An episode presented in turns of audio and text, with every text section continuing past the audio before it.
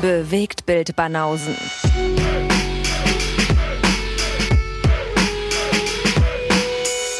Filme, Kino und Serien, bis ihr kotzt. Guten Tag. Yassas. Bist du wieder international unterwegs? Nichts verlernt. Nichts verlernt von meinem Griechisch. Mhm. Wie ein äh, Local. Ja. Egal, wo ich mich aufhalte. Ich bin überall wie ein Local. Wie ein Chamäleon passe ich mich an. Ist das so? Ja. Mhm. In Spanien halten die mich für einen Spanier. In Schweden halten mich für einen Schweden. Mhm. In Afrika. Ganz bestimmt. äh, Afrika wird gleich wieder ein ganzer Kontinent genannt, okay? ja, Howie, Howie ist auch Afrikaner. Und Roger Whittaker. Ja, Darf man nicht vergessen, ja. klar. Die meisten denken ja gleich an irgendwie äh, Nigeria, wenn sie, wenn sie an Afrika denken. Mhm. Na, gibt's noch ein paar Länder mehr. Die kolonialen Mächte haben sich da auch breit gemacht. Ach was. Ja, ja. Hm. Na gut, die Serben jetzt vielleicht nicht so. Naja, Serben weniger, hast du recht. Ja. Die serbische Bevölkerung in Afrika könnte, könnte ein äh, überschaubarer Kreis sein. Glaube ich auch. Ist mir nicht bekannt, dass da so viele ausgewandert sind. Ja. Die kommen ja nach Deutschland und arbeiten auf Baustelle. nicht so viele Baustellen in Afrika. Meinst du? Weiß ich nicht. Weniger lukrativ wahrscheinlich. Oder so, weniger lukrativ, ja. Hast du schon mal auf einer Baustelle gearbeitet? Ja. Was hast du da gemacht? Na, Sachen geschleppt. Aha. Halt, War das- also alles Dinge, für die man nichts können muss. War das so, äh, war das so der Hassel eines jungen Schauspielers oder war das noch vor deiner? Nee, das war noch davor. Das war Das noch war zu noch. Schulzeiten. Ja. Zu Schulzeiten war das sogar. Mhm. War das äh, so Als der Rücken noch intakt war. Ja, jetzt, jetzt wäre es schwierig mit Zementsack geschleppt. Ne? Da würdest du wahrscheinlich einen Tag brauchen, bis du einen Zementsack von A nach B kriegst. Ja, ich glaube, das, ja, da würden Taxi. mich heute auch nicht mehr einstellen. Ja, Mann. Ich stell dir vor, du kommst so rein zum Bewerbungsgespräch für so eine Baustellenarbeit. so eine Zeitlupe. Äh, Ja. Wenn es okay ist, würde ich gern stehen bleiben. Das, äh, sonst komme ich nicht mehr hoch, wenn ich mich hinsetze. Ja, genau. äh, Braucht ihr nicht jemanden, der einfach nur sagt, ey, du mach mal das von da nach da und solche Aufgaben? Ja. guter Plan. Mhm. Ja, Lee immer noch ein bisschen äh, physisch eingeschränkt. Zum Glück.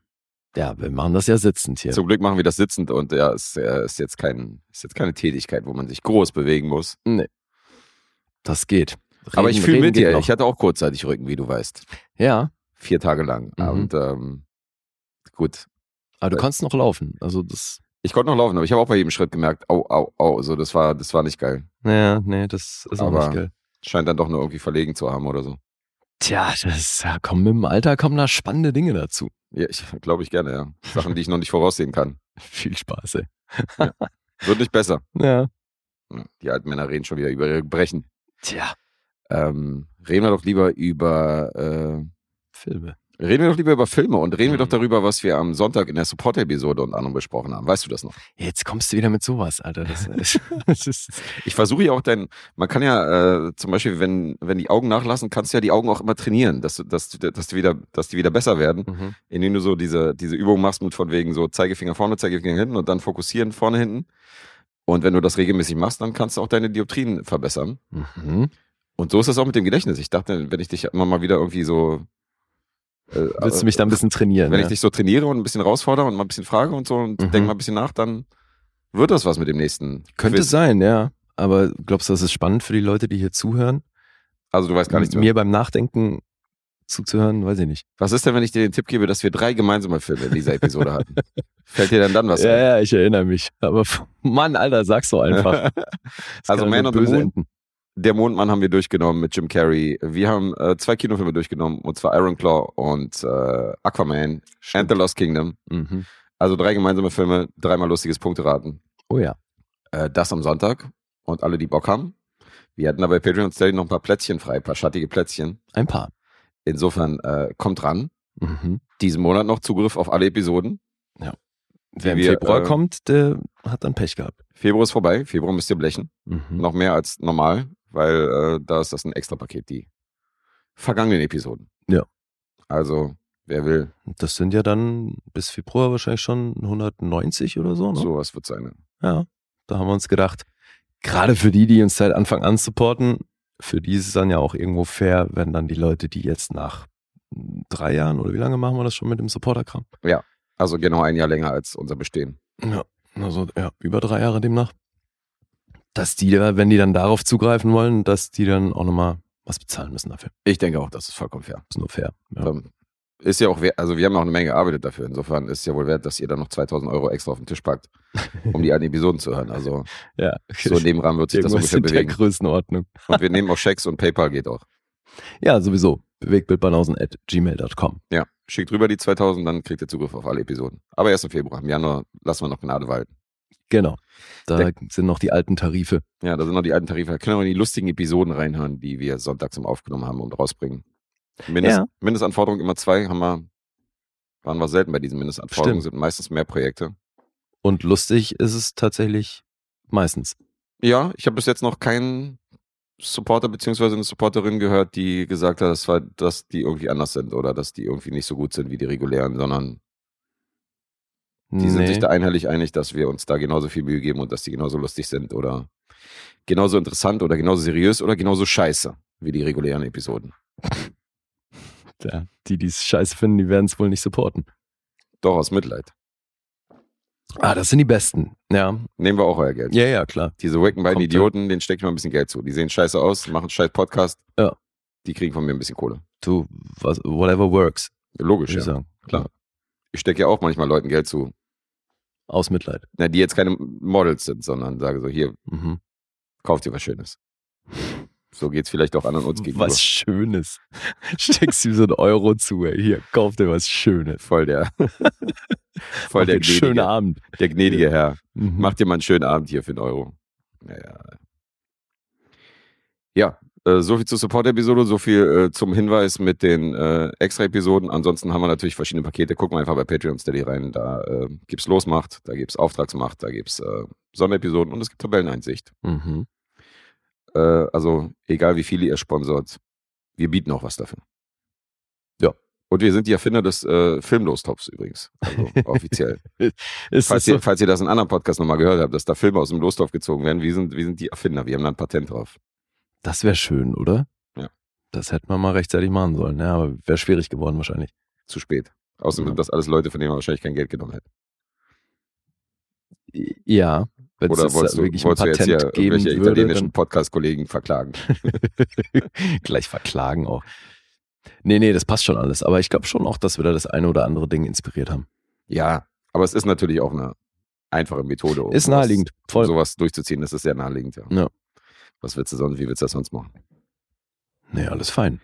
Ja. So, wir haben heute zwei gemeinsame Filme, Mhm. weil wir waren auch mal wieder im Kino. Und dann hat jeder noch zwei eigene Projekte. Das ist korrekt. Und mit einem von den gemeinsamen Filmen fangen wir an, Mhm. weil wir wollen ja das lustige Punkteraten äh, wieder herausfordernd ankicken. Natürlich. Insofern reden wir jetzt erst über den Kinofilm, den wir gesehen haben. Mhm. Und der heißt Next Goal Wins Ja. von Taika Waititi. Genau, von dem. Dementsprechend waren die Erwartungen dann doch, na jetzt nicht hoch, aber man hat schon gewisse Erwartungen, ne? weil man von ihm ja dann doch schon den ein oder anderen recht guten Film gesehen hat. Ja. Auch was die Hauptrolle angeht, ist jetzt auch kein No-Name. Mhm. Dann raten wir doch als erstes. Wer fängt an? Ich weiß es nicht, wie ist denn da der Stand aktuell? Äh, du führst natürlich So, natürlich, bei den regulären Episoden. wir sind ja noch am Anfang, okay? Naja, 3-1 steht's gerade. Gut, also lege ich vor, ich sage, ich habe mir nämlich aufgeschrieben, ich sehe dich bei sechs. Okay. Äh, ich sage, du bist bei einer 6,5. Mhm. Okay. Next Goal wins. Ja.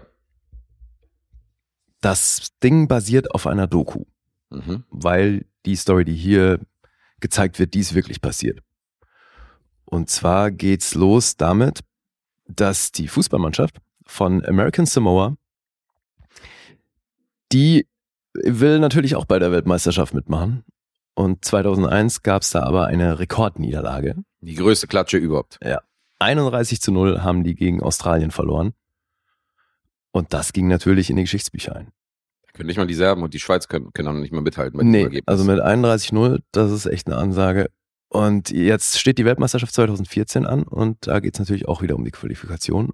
Und jetzt will diese rekordschlechte Mannschaft, weil die halt wirklich auf dem letzten Platz sind im Ranking, und seitdem auch nie ein Tor geschossen haben. Die haben immer nur kassiert und eben, Mhm. also noch nicht mal ein Tor geschossen. Die wollen jetzt endlich mal ihr erstes Tor. Und da soll ein neuer Trainer rangeholt werden, damit diese Mannschaft, die offenbar vom Pech verfolgt ist, endlich mal was auf die Beine stellt. Und dann holen sie einen recht eigenwilligen Typen, Der bis jetzt nur American Football Mannschaften trainiert hat und äh, Ja, aus genau. Amerika kommt und keine Mhm. Ahnung von Fußball hat. und der heißt Ted. Der heißt Ted, richtig.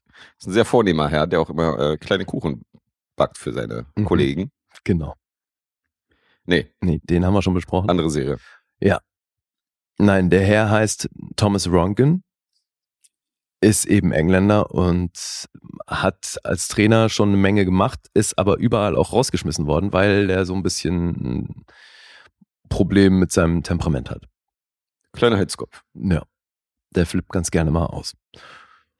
Und jetzt kriegt der von seinen Chefs ganz klar vermittelt, entweder du gehst jetzt nach American Samoa und trainierst dort die Nationalmannschaft oder du bist raus. Das ist so seine letzte Möglichkeit, noch was zu reißen. Mhm. Und natürlich trinkt er auch ganz gerne mal ein. Das ist eigentlich schon auch durchgehend. Das wird allerdings ein bisschen überraschend, finde ich, nicht weiter thematisiert. Das ist jetzt also nicht so, als hätten wir hier ein, ein Drama, wo es dann um die Bewältigung seines Alkoholismus geht, sondern das ist halt einfach sehr nebensächlich einfach immer da. So, der trinkt halt auch bei der Arbeit ganz gerne mal ein. Und dann geht's halt drum, dass er hier die Spezialistentruppe irgendwie zu einem funktionierenden Fußballteam umfunktioniert. Und das sehen wir über eine Stunde 44. Und das ist aber eben schon Schwerpunkt, naja, Sport, klar, aber das Genre, was hier halt noch mit draufsteht, ist Comedy. Weil ich glaube, der Drama-Anteil, der ist überschaubar. Auch wenn das hier mit drin steht. Aber es ist, glaube ich, schon insgesamt von der Tonalität her soll das lustig sein. Denke auch, Ja. dass das als Comedy angelegt ist. Der Film steigt auch schon mit Taika Waititi selbst ein, der hier so den, den Priester des Ortes spielt und auch erzählt, dass das, dass das Volk von American Samoa eben sehr religiös ist. Mhm. Und deswegen kriegen wir so ein kleines Intro durch den Priester in Form von Taika Waititi. Ja, der kriegt sogar eine Post-Credit-Scene. Ich habe immer wieder das Gefühl, dass Taika Waititi sich äh, oft auch selbst für sehr lustig hält und ähm, das so ein bisschen das nicht besonders neutral sieht, wenn er sich so eine Rollen da reinschreibt und äh, das wieder ein Fall, wo ich ihn nicht besonders lustig fand. Ja, witzig, ging mir auch so. Hm. Da ist mir auch einmal mehr aufgefallen, dass ich, glaube ich, seine lustigste Rolle tatsächlich in der Serie What we do in the Sehe. shadows. Nee, da spielt er ja selber nicht mit. Also, oder wenn. dann Ach so, hat den Film spielt er mit. Genau. Der Film war von Serie, ihm. genau. Ja, aber okay, What We Do in the Shadows war auch gut. Aber ich glaube, ich finde seine beste Rolle ist wirklich Blackbeard in Our Flags Mean Death. Ah ja, okay. Die Piratenserie, die ich Ja. nicht gesehen habe. Okay. Die jetzt abgesetzt wurde nach der zweiten Staffel. Oh, schade. Ja, aber haben, also es ist kein rundes Ende, aber die haben es so zu Ende erzählt, dass das voll klar geht. Mhm. So krass, Alter. Die habe hab ich, doch, die habe ich schon besprochen. Die hast du schon Ja, besprochen, ja. ja, in einer Supporter-Episode. Weil das ist in der zweiten Staffel echt sehr romantisch geworden. Romantisch? Ja, also die Beziehung, die da erzählt wird, witzigerweise auch Rhys Darby, der da ja die Hauptrolle spielt, der hier auch eine kleine Nebenrolle hat. Darf nicht fehlen in irgendwelchen australischen Ja, Schauplätzen. in Waititi-Produktionen sowieso nicht. Hm. Ja, neuseeländisch aber sonst, ne? Naja, alles, was ozeanisch ist, sag ich mal, äh, taucht der Herr gerne auf. Mhm. Und er spielt ja die Hauptrolle bei dieser Serie und sein Love Interest ist eben Blackbeard, der von Taika Waititi gespielt wird. Okay, das wird noch zur Rom-Com, sagst du. Ja, voll. Das ist, das ist echt, das ist, hat echt eine sehr romantische Komponente. Aber die gibt's hier in diesem Film nicht. Also Next Goal Wins hat er eine noch Frau, aber eigentlich Ex-Frau, die jetzt mit jemand anderem zusammen ist. Kurzer Einwurf, Support-Episode 166. Habe ich gerade gecheckt Ach, cool. Tabelle. Wer da nochmal nachhören will. Okay. Das war das letzte Taika Waititi-Projekt, was Lee hier vorgestellt hat. Mhm. Ja, und diese Ex-Frau, die wird von Elizabeth Moss gespielt. Ihr neuer Typ und auch mit da in dem Chefgremium von Thomas Rongan ist die Figur von Will Arnett. Der ist eingesprungen, weil das sollte ursprünglich Herr Hammer machen. Ach, das war die Rolle von ihm. Okay, ich Mhm. habe noch gehört, dass er mitspielen sollte. Okay. Ja. Und das wurde dann alles nachgedreht. Also der hatte das schon auch gedreht, aber das musste dann natürlich raus. Mhm. Und so ist Will Arnett eingesprungen. Aber das sind wirklich kleine Rollen. Also im Fokus steht hier Michael Fassbender als Thomas Ronken und sein Struggle, diese Mannschaft irgendwie zu einer besseren Leistung zu bringen.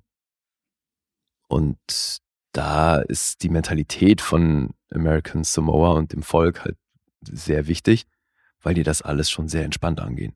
Mhm. Also denen geht's tatsächlich mehr darum, Spaß zu haben bei diesem Spiel, als wirklich was zu reißen. Und das sorgt natürlich für Konflikte.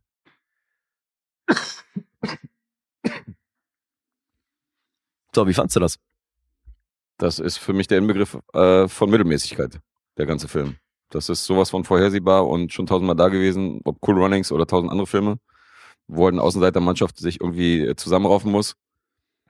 Mit ein paar moderneren Ansätzen, wie zum Beispiel, ähm, dass das Trans-Thema aufgegriffen wird, so eine Sachen. Aber ähm, Wobei auch das an die Realität angelehnt. Ja, ja, klar, logisch. Aber das ist jetzt etwas, was, was so die normalen Sportkomödien von Disney jetzt nicht äh, unbedingt thematisiert haben. Aber ansonsten ein paar nette Witzchen, sehr vorhersehbar. Michael Fassbenders Rolle sorgt jetzt auch nicht für Überraschungen. Es gibt halt äh, mal wieder hinschmeißen, dann äh, lässt, rafft, er, rafft er sich nochmal auf. Am Anfang hat er keinen Bock. Später schließt er die natürlich ans Herz. Also sind alles Sachen, das ist, glaube ich, keine Überraschung, wenn man, äh, wenn man sich jetzt ausmal, wie dieser Film ausgeht. Insofern, das ist ein Film, den kann man im Fernsehen sich angucken und kann dabei Social Media äh, googeln und hat keine Probleme, da irgendwas groß zu verpassen oder äh, das ist einer von den Filmen, wo ich sage, da muss ich nicht drauf konzentrieren. Ja. Und ich finde es schon irgendwie abgefahren, dass das, obwohl es auf wahren Dingen basiert, Hm. sich das anfühlt wie das generischste, der generischste Sportfilm, weil das, was du alles aufgezählt hast, da passieren, ja, also der Ablauf ist ja wirklich genau das immer. Das ist wirklich so eine irgendwie Checkliste. so tiefer Fall und dann muss es natürlich nochmal gegen Ende irgendwie ein Ereignis geben, wo, Mhm. wo es funktioniert. Und äh, diese, diese Konflikte mit ihm und dass er das dann auch irgendwie lassen will und dann doch wieder nicht und so, das, also ja, unterm Ja. Strich halt doch. This is just like the classic sports film Mighty Ducks 2 Ducks Fly Together. What a wonderful message. Wonderful Message. Absolut, ja. Ja, also es ist wirklich wahnsinnig generisch, ey. Ja. Also man kann auch nicht sagen, krass. dass es wirklich schlecht ist. So, weißt, weißt du, also irgendwie, der hat ja schon seine spaßigen Momente. Gerade diese Szene mit dem Schreibtisch, wo er halt irgendwie so eine Tastatur zu stehen hat und eine Maus und so. Und er sagt so, ja, warum hier diese, diese Fassade? Du hast nicht mal einen Monitor. Ja. Das, Das ist auch schon sehr geil. das ist schon eins der Highlights. Und äh, ja, es gibt halt so zwei, drei Running Gags, die finde ich auch ganz nett, aber insgesamt harmlos halt. Fällt mir dazu ein. Mhm. Ja, eben und ein paar Figuren, wie du schon angedeutet hast, also allen voran definitiv die Figur von Taika Waititi, die einfach drüber sind und dadurch halt null lustig. Ich finde auch äh, voll da rein passt die Figur des ehemaligen Coaches. Was Ja. so ein Riesentyp ist, der wahnsinnig nett, übrigens auch in der Serie Our Flags Mean Death äh, fester Bestandteil. Ach so, okay. Und der, also das ist drüber, was der macht. Das Ja, ist diese dadurch auch null ja, lustig. Mhm. Also sind ja alle sympathisch geschrieben, die Charaktere, sollen sie auch, aber ähm, du sollst ja Zuschauer irgendwie ins Herz schließen, aber es ist irgendwie alles so, es ist alles super generisch, Ja. wie, du, wie du meintest. Also insofern ist jetzt kein Film, den man sich unbedingt im Kino geben muss. Nee, finde ich auch. Ja. Und der Beweis, dass äh, weil Titi halt nicht nur gute Sachen macht. Hm. Aber zu hat er ja schon harmlose Sachen oder harmlose Auftritte. Ich kann mich erinnern, dass wir den auch bei ähm, Free Guy jetzt nicht so mega lustig fanden. Dass wir da auch der Meinung Da waren, war er nicht gut, stimmt, weil das war auch drüber, was er da gemacht hat. Ja. Insofern habe ich immer das Gefühl, das für, findet sich selber halt ein bisschen lustig. Und in dem Fall fand er, glaube ich, den Film lustiger als das Publikum. Mhm. ja, aber das ist eigentlich schon so das Modell, hätte eine Doku bleiben können. Also das hätte man Wäre nicht wahrscheinlich noch zum. Mhm. Feature-Film machen müssen. Das ist wirklich wahnsinnig unspektakulär, das Ganze. Ja, und es ist schon ein bisschen überraschend, dass so, so ein Hochkaräter wie Michael Fassbender, der ja sehr selektiv unterwegs war in den letzten fünf Jahren, habe ich ja schon Stimmt, erwähnt bei The ja. Killer. Und dann denkst du so, wenn er, wenn er jetzt wieder so zurückkommt, quasi so ein, so ein gefühltes Comeback und dann sucht er sich zwei Filme aus, dann einmal für Finch und einmal für Waititi, da habe ich schon mehr erwartet. Hm. Dann dachte ich so, okay, wird ja dann wohl kein Schrott sein. Schrott war es ja auch nicht, aber es war sehr mittelmäßig. Ja, aber eben, man, hast du schon recht. Man könnte erwarten, dass wenn er so selektiv zugange ist, dass es dann ein besonderer Stoff ist. Richtig. Und das ist eben das komplette Gegenteil von besonders. Richtig, das ist es.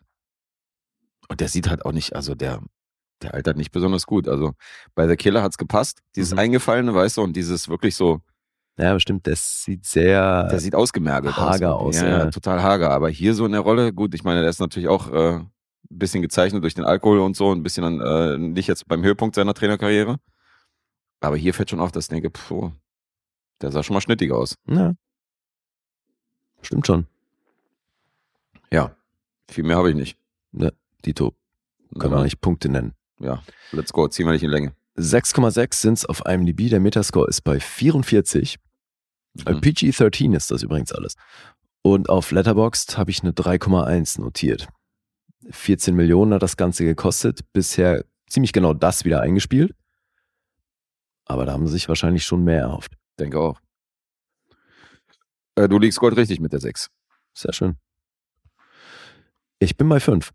5. Mhm. Doch die falsche Richtung gewesen. Ja. Ja, ich fand das wirklich ausgesprochen mittelmäßig alles. War schon dünn. Mhm. Da, uns, da sind wir uns einig. Okay.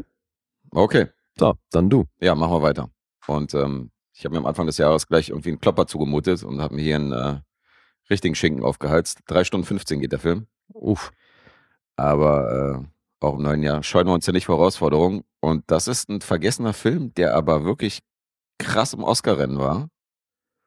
Von 1981 und hört auf den Namen Reds. Auf Deutsch, ein Mann kämpft für Gerechtigkeit. wie ein geiler deutscher Titel, wie so ein Charles Bronson-Film. Und äh, das ist schon fast ein Ein-Mann-Projekt, weil äh, gestemmt hat das Ganze, was Produktion angeht, was Regie angeht, was Drehbuchautor angeht und Hauptrolle, Warren Beatty. Mhm. Und äh, Warren Beatty hat es mit diesem Film geschafft, dass er erst der dritte in der kompletten Filmgeschichte ist, der im Oscar-Rennen in allen drei Kategorien nominiert war. Also Drehbuch, Regie, Hauptrolle. Das hat vor ihm nur Welles und Woody Allen haben das geschafft. Mhm. Und er war mit diesem Film hier der dritte, der das geschafft hat. Der zweite Autor, der neben ihm gelistet ist, ist Trevor Griffiths. Der hat einige Fernsehfilme inszeniert, ansonsten nichts der Rede wert. Also äh, alles nicht der Rede wert, was er da so gemacht hat. Und meine Frage ist, hast du schon mal was von dem Film Reds gehört? Ja. Hast du. Mhm. Okay, aber noch nicht gesehen. Nee. Gut. Also für Fällt mich war es auch immer eine wieder auf, wenn du Filme mit Warren Beatty hast, wie wenig Filme ich von dem gesehen habe. Na, ich habe da eine Menge, eine Menge nachgeholt, was, was ihn angeht. Also Bonnie und Clyde war ja auch eine Erstsichtung. Und äh, wird langsam. Mhm. Äh, es ist die wahre Geschichte des Journalisten John Reed. Das heißt, äh, dieser Film basiert komplett auf wahren Tatsachen. Der nächste. Ja. Und ähm, die Handlung des Films spinnt sich von 1915 bis 1920. Das heißt so ein bisschen äh, in Zeiten des Ersten Weltkriegs. Und wir äh, beobachten oder verfolgen in diesem Film, in diesen drei Stunden 15, wie John Reed halt zu einer der Galionsfiguren der kommunistischen Bewegung aufsteigt. Er ist am Ende auch jetzt im wahren Leben einer von drei Ausländern, die im Kreml ihr Grab haben. Also normalerweise sind das alles Russen, die da begraben sind. Und er gehört zu den äh, drei Amerikanern, die da liegen. Mhm. Er lernt relativ früh auch die. Ach, warte mal, die drei Ausländer, die im Kreml begraben sind, das sind alles Amis? das sind alles Amerikaner, ja. Okay. Äh, er lernt unter anderem auch am Anfang des Films die Schriftstellerin Louise Bryan kennen und lieben. Sie wird gespielt ähm, von Diane Keaton, auch eine Hochkaräterin. Und die ist fasziniert von seinem Idealismus, die ist ähm, sehr fasziniert so von seiner Art, von, also er kann Leute halt mitreißen. Und die landen beide relativ früh in dem Film in so einer Künstlerkommune in Massachusetts. Und dort weilt auch der Autor Eugene O'Neill, der dann in der Abwesenheit von äh, John Reed eine Affäre mit, äh, äh, mit Louise dann anfängt. Der wird gespielt von Jack Nicholson, Oh. Mhm. also auch ein Hochkaräter. Und dann geht's darum, dass äh, John Reed halt äh, mit Gewerkschaften und Streiks beschäftigt ist und ähm, halt so seine Liebe zu diesen zu dieser Bewegung des Kommunismus halt entdeckt und ähm, die Communist Labour Party of America wird gegründet. Da ist er maßgeblich dran beteiligt. Und irgendwann geht's für Reed auch direkt äh, nach Russland, Mhm. um da äh, so ein paar Verbindungen zu knüpfen und um da irgendwie Erfahrung zu sammeln, die Sprache zu lernen und so weiter und so fort. Und das Ganze ist chronologisch erzählt, wird aber immer wieder unterschnitten von Monologen, so ein bisschen Interviewschnipseln von Zeitzeugen, die es damals tatsächlich gegeben hat und die John Reed miterlebt haben im wahren Leben und die halt im hohen Alter für diesen Film interviewt worden sind. Aber die echten Menschen. Die echten Menschen, ja, ja. Das sind echte Menschen, die wirklich das erlebt haben und die, die dann dazwischen sagen, äh, wie war das, als John Reed zum Beispiel Louise kennengelernt hat und äh, was haben sie über die gedacht und was sagen die allgemein zu Kommunismus, wie lief das damals ab mit den Streiks und so weiter und so fort. Und das sind aber O-Ton-Momente, also dokumentarisch im Grunde. Ja, ja, das ist dokumentarisch. Die reden halt zur Kamera praktisch, als wenn, die, als wenn jemand sie interviewt und die ihre Statements da in die Kamera sagen. Das ist so. Das sind, weißt du, ob das gescriptete Statements waren oder sind das halt wirklich O-Töne? Nee, also es ist, ich glaube nicht, dass es gescriptet ist für den Film, sondern das Okay. äh, klingt tatsächlich so, als wären das deren Aussagen gewesen von damals. Ja, weil das ist ja schon eine abgefahrene Kombination, weil du hast ja, Ja. ansonsten hier einen gescripteten, fiktiven Film, auch wenn es angelehnt an reale Dinge ist. Ja, Und das ist immer wieder unterschnitten mit solchen Dokumomenten. definitiv. Das ist ja krass. Ist schon, ist schon abgefahren von der Art. Und es zieht sich durch über den ganzen Film. Das zieht sich über den ganzen Film. Das ist ja abgefahren. Okay. Ja. Das sind so, glaube ich, habe ich gelesen, zwischen 30 und 35 äh, Leute, die da, Oh, wow. die da ihre Statements abgeben. Also teilweise natürlich auch wiederholt, dass einer, der Ja, schon mal ja, vorher was okay, gesagt hat, ja. dann nochmal was sagt. Und äh, manche mehr, manche weniger. Das ist ja krass. Hab ich, glaube ich, so noch nie gesehen. Was auch abgefahren ist, dass sie mit diesen Interviews, ich weiß nicht, ob sie da eine Doku geplant haben oder so, ähm, die wurden teilweise in den 70ern noch aufgenommen.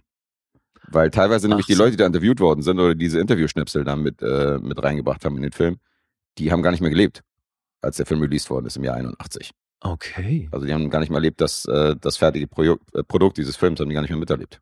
Viele von denen. Aber das heißt, das Material ist dann auch von einem anderen Regisseur wahrscheinlich.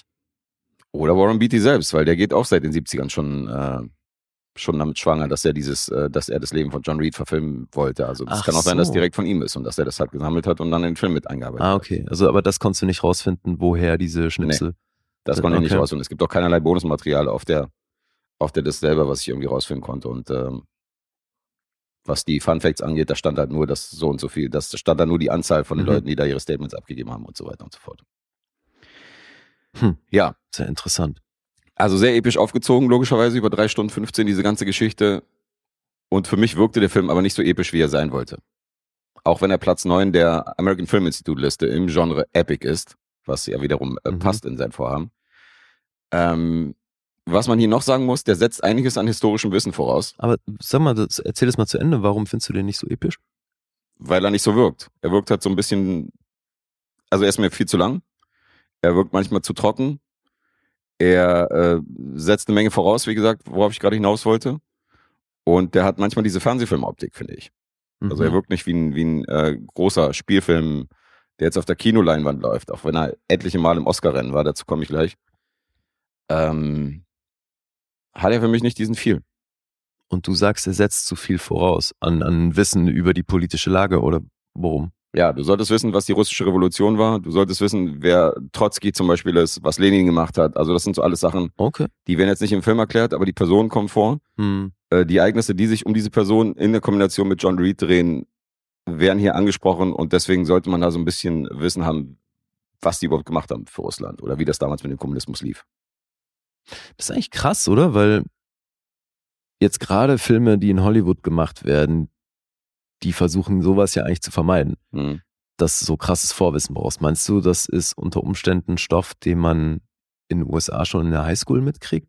Oder wieso machen die einen Film, wo man so viel Wissen voraussetzt? Also ich kann mir vorstellen, dass äh, so wie hier in Deutschland natürlich Zweiter Weltkrieg und äh, allgemein die Weltkriege und die Nazi, äh, der Nationalsozialismus hier durchgenommen wird im Geschichtsunterricht. Ich kann mir vorstellen, dass Kommu- Kommunismus ein großes Thema in Amerika ist, Hm. dass sie das durchgenommen haben, weil es gab ja die Kommunisten halt zum John McCarthy und Co. Und äh, das ist ja amerikanische, amerikanische Geschichte. Insofern kann ich mir schon vorstellen, dass die, äh, Dass das unter Umständen Unterrichtsstoff dass es damals Unterrichtsstoff ist und Mhm. dass die damit so ein bisschen großgezogen werden, dass für die ja so nichts Neues ist. Dass die die Basis praktisch haben, um diesen Film hier zu sehen. Ja, das muss, also weil wenn die so. Epos aufziehen und dann mit einem Thema und dann mit so einem Thema und dann noch voraussetzen, dass du gewisse Informationen auf dem Schirm hast, Mhm. das ist schon krass. Weil du würdest ja sonst dein, die Zielgruppe wahnsinnig eingrenzen. Ja, aber es fällt halt auf. Es fällt auf, dass bestimmte Begriffe fallen und äh, ja, ohne jetzt ins Detail zu gehen. Also gerade wenn er in Russland ist und so, fallen so bestimmte Begriffe, die kannst du halt nicht wissen, wenn du nicht weißt, was Lenin letztendlich Mhm. gemacht hat und was er bewirkt hat und was, was Stalin zum Beispiel auch für Russland getan hat und so und was für einen Stellenwert er hat und so eine Sache. Mhm. Ja. Hm. Okay. Schwierig. Ja. Also ist trotzdem natürlich ein guter Film und ähm, ich habe es ja schon erwähnt, der Film war zwölffach Oscar nominiert. Zwölf. Ja. Wow. Der hat zwölf okay. Oscar-Nominierungen gehabt. Ähm, drei hat er gewonnen. Das ist der einzige Oscar für Warren Beatty und zwar als äh, Regie-Oscar. Den hat er gekriegt. Ach was. Und eine Nebendarstellerin äh, hat den Oscar bekommen, Maureen Stapleton. Der dritte Oscar ging an Vittorio Storaro, der DOP für die beste Kamera. Mhm. Das ist ein großer, das ist nämlich auch der DOP von Apocalypse Now, das ist der DOP von 1900, das ist der DOP von Der letzte Kaiser, Bertolucci. Mhm. Also der weiß, wie man große Bilder auf jeden Fall äh, in Szene setzt. Waren sich hier nicht ganz einig, deswegen wirkt das vielleicht auch auf mich nicht so stimmig, weil äh, Beatty wollte mehr eine statische Kamera haben. Mhm. Und er ist halt ein Typ, der gerne so epische Bilder macht, der durch den Raum schwebt, weißt du, der gerne die Kamera in Bewegung hält. Und irgendwie haben dann so ein, haben, haben sich dann so ein Kompromiss äh, zwischen den beiden haben, gebildet. Und ähm, das wirkt auch so ein bisschen unausgegoren. Also ich finde die Kamera nicht so episch wie in den anderen genannten Filmen bei 1900 oder Apocalypse Now. Der Ja, letzte gerade Kaiser. eben, wenn du sagst, sowas wie der letzte Kaiser ist auf jeden Fall, der wird dem Begriff Epos gerecht. Voll, also, ja. ja voll. Auch optisch. Aber ist natürlich ein Mann, der sein Handwerk beherrscht. Also Aber trotzdem weird, ne? Weil ein Oscar für beste Kamera könnte man schon erwarten, dass die Bildsprache einigermaßen eindrucksvoll ist. ja, ich habe jetzt auch nicht geguckt, was die Konkurrenz war in diesem Jahr. Aber die drei Oscars hat er gewonnen. Natürlich äh, wurden die anderen Darsteller nominiert. Warren Beatty war äh, als Darsteller nominiert. Diane Keaton war nominiert als beste Darstellerin. Ähm, ja, und dann so die üblichen Sachen. Schnitt, Kostüme und Co. Bester Mhm. Film war auch drin. Ja, zwölf Oscar. Im Rennen, also das ist schon- das ist schon wirklich eine Das ist Menge. ein Namenrekord. Das ist auf jeden Fall eine Menge. Aber was äh, den Dreh angeht und hinter den Kulissen, wir hatten ja schon einige Filme, äh, wo es ein Geficke war, diesen Film zu Ende zu stellen. Also was Beattys Art angeht, Filme zu drehen, der brachte hier einige zur Weißglut, Alter. Der hat pro Szene hat er im Durchschnitt, also wirklich Minimum 35 Takes gebraucht. Manchmal 80. Alter. Mit Hackman, Gene Hackman hat eine kleine Rolle, die er übrigens ohne Gage äh, Warren Beatty zugesagt hat, weil er gesagt hat, Digga, du hast mir damals bei Bonnie und Clyde hast du mich reingebracht und so und du hast mir bei ein, zwei Filmprojekten, hast du mich unterstützt, hast mir den Rücken gestärkt. Ich spiele hier dir zuliebe mit Mhm. und ist in zwei Szenen zu sehen und in einer Szene hat er 100 Takes mit Gene Hackman gedreht. Fixer. Und Gene Hackman hat gesagt, beim 99. Take hat er gesagt, ich mache jetzt noch einen Take. Ich mache auf keinen Fall einen 100 ersten Take. Das Mhm. heißt, wenn du die 100 Takes im Kasten hast, weil du sagst mir nicht, was du haben willst. Ja. Ich, ich höre von dir nicht, was du haben willst. Oh Mann. Und hat wirklich nur diese 100 Takes gedreht und dann hat er gesagt, hier, hier reicht's. Warren Stapleton, das ist diejenige, die den Oscar gekriegt hat in der Nebenrolle, Mhm. die hat an einer Stelle zu ihm gesagt, vor der kompletten Crew, are you out of your fucking mind? So oft wie der die Szene wiederholt hat und so viele Takes, wie er gedreht hat. Also es war, äh, war der Hammer. Ja, warum denn? Das war seine Art, Filme zu drehen. Der hat ja natürlich auch Hackman wieder gefragt für Dick Tracy, das war ja sein nächstes Projekt. Da hat Hackman gesagt, Digga, ich liebe dich, du bist ein Freund von mir, du bist, wir sind Bros, aber äh, deine Art, Filme zu machen, da bin ich raus. Naja, also weißt du, weil wenn du jetzt äh, sagst, wie irgendwie mit Kinski die Arbeit, ne, wo Herzog ganz klar sagt, Ziel ist es, mit dem am Anfang gleich ein paar Takes durchzuballern, Mhm. damit er sich verausgabt hat, damit ich dann den Take kriege, den ich haben will. Weil der davor einfach äh, drei Level zu hoch ist. So, da, da, da kann ich noch nachvollziehen, dass man sagt, naja, wir müssen den halt irgendwie müde kriegen. Aber jetzt bei, bei dem, was Warren Beatty da macht, Er macht's generell. also ich frage mich halt, nach dem fünften Take fängst du dich eh an zu fragen, wenn es jetzt nicht irgendwie um eine technische Sache geht, die man halt nicht hinkriegt, wo irgendwie alles zusammenpassen muss. Mhm. Aber wenn das jetzt eine normale Szene ist, dann fängst du dich halt schon an, nach dem fünften Take zu fragen, so, was soll denn jetzt noch anderes passieren? Ja, und vor Also allem worauf warten wir denn Hackmans Aussage äh, lässt ja auch darauf schließen, dass er keine weiteren Informationen gibt, was er denn anders haben will. Ja, eben. Also insofern, er muss ihm ja dann sagen, spiel das mal so und so, aber stattdessen noch ein Take, noch ein Take, noch ein Take, noch ein Take, ohne irgendwelche Informationen. ja, die Schauspieler, das, also da würdest du halt halt nicht, spätestens nach dem zehnten Take würdest du halt echt mal fragen, was soll denn jetzt noch anderes passieren? Also was machen wir denn hier? hier jetzt halt 100 Takes teilweise gedauert. Alter, und das 80, ist halt ey, 35. ist unvorstellbar, Alter. Du bist ja den ganzen Tag mit so einer Szene beschäftigt. Ja, das war ein sehr langsames Vorankommen bei dem Film. Weil, weil so ein Kubrick, der war ja auch bekannt dafür, dass er sehr viele Takes gemacht hat, aber bei dem war halt auch immer klar, der hat eine Vision im Kopf und dieser Take war es noch nicht. Mhm. Das macht es nicht unbedingt besser, aber dann kannst du als Schauspieler zumindest darauf vertrauen, dass der Regisseur irgendwie was will, was noch nicht passiert ist. Ja.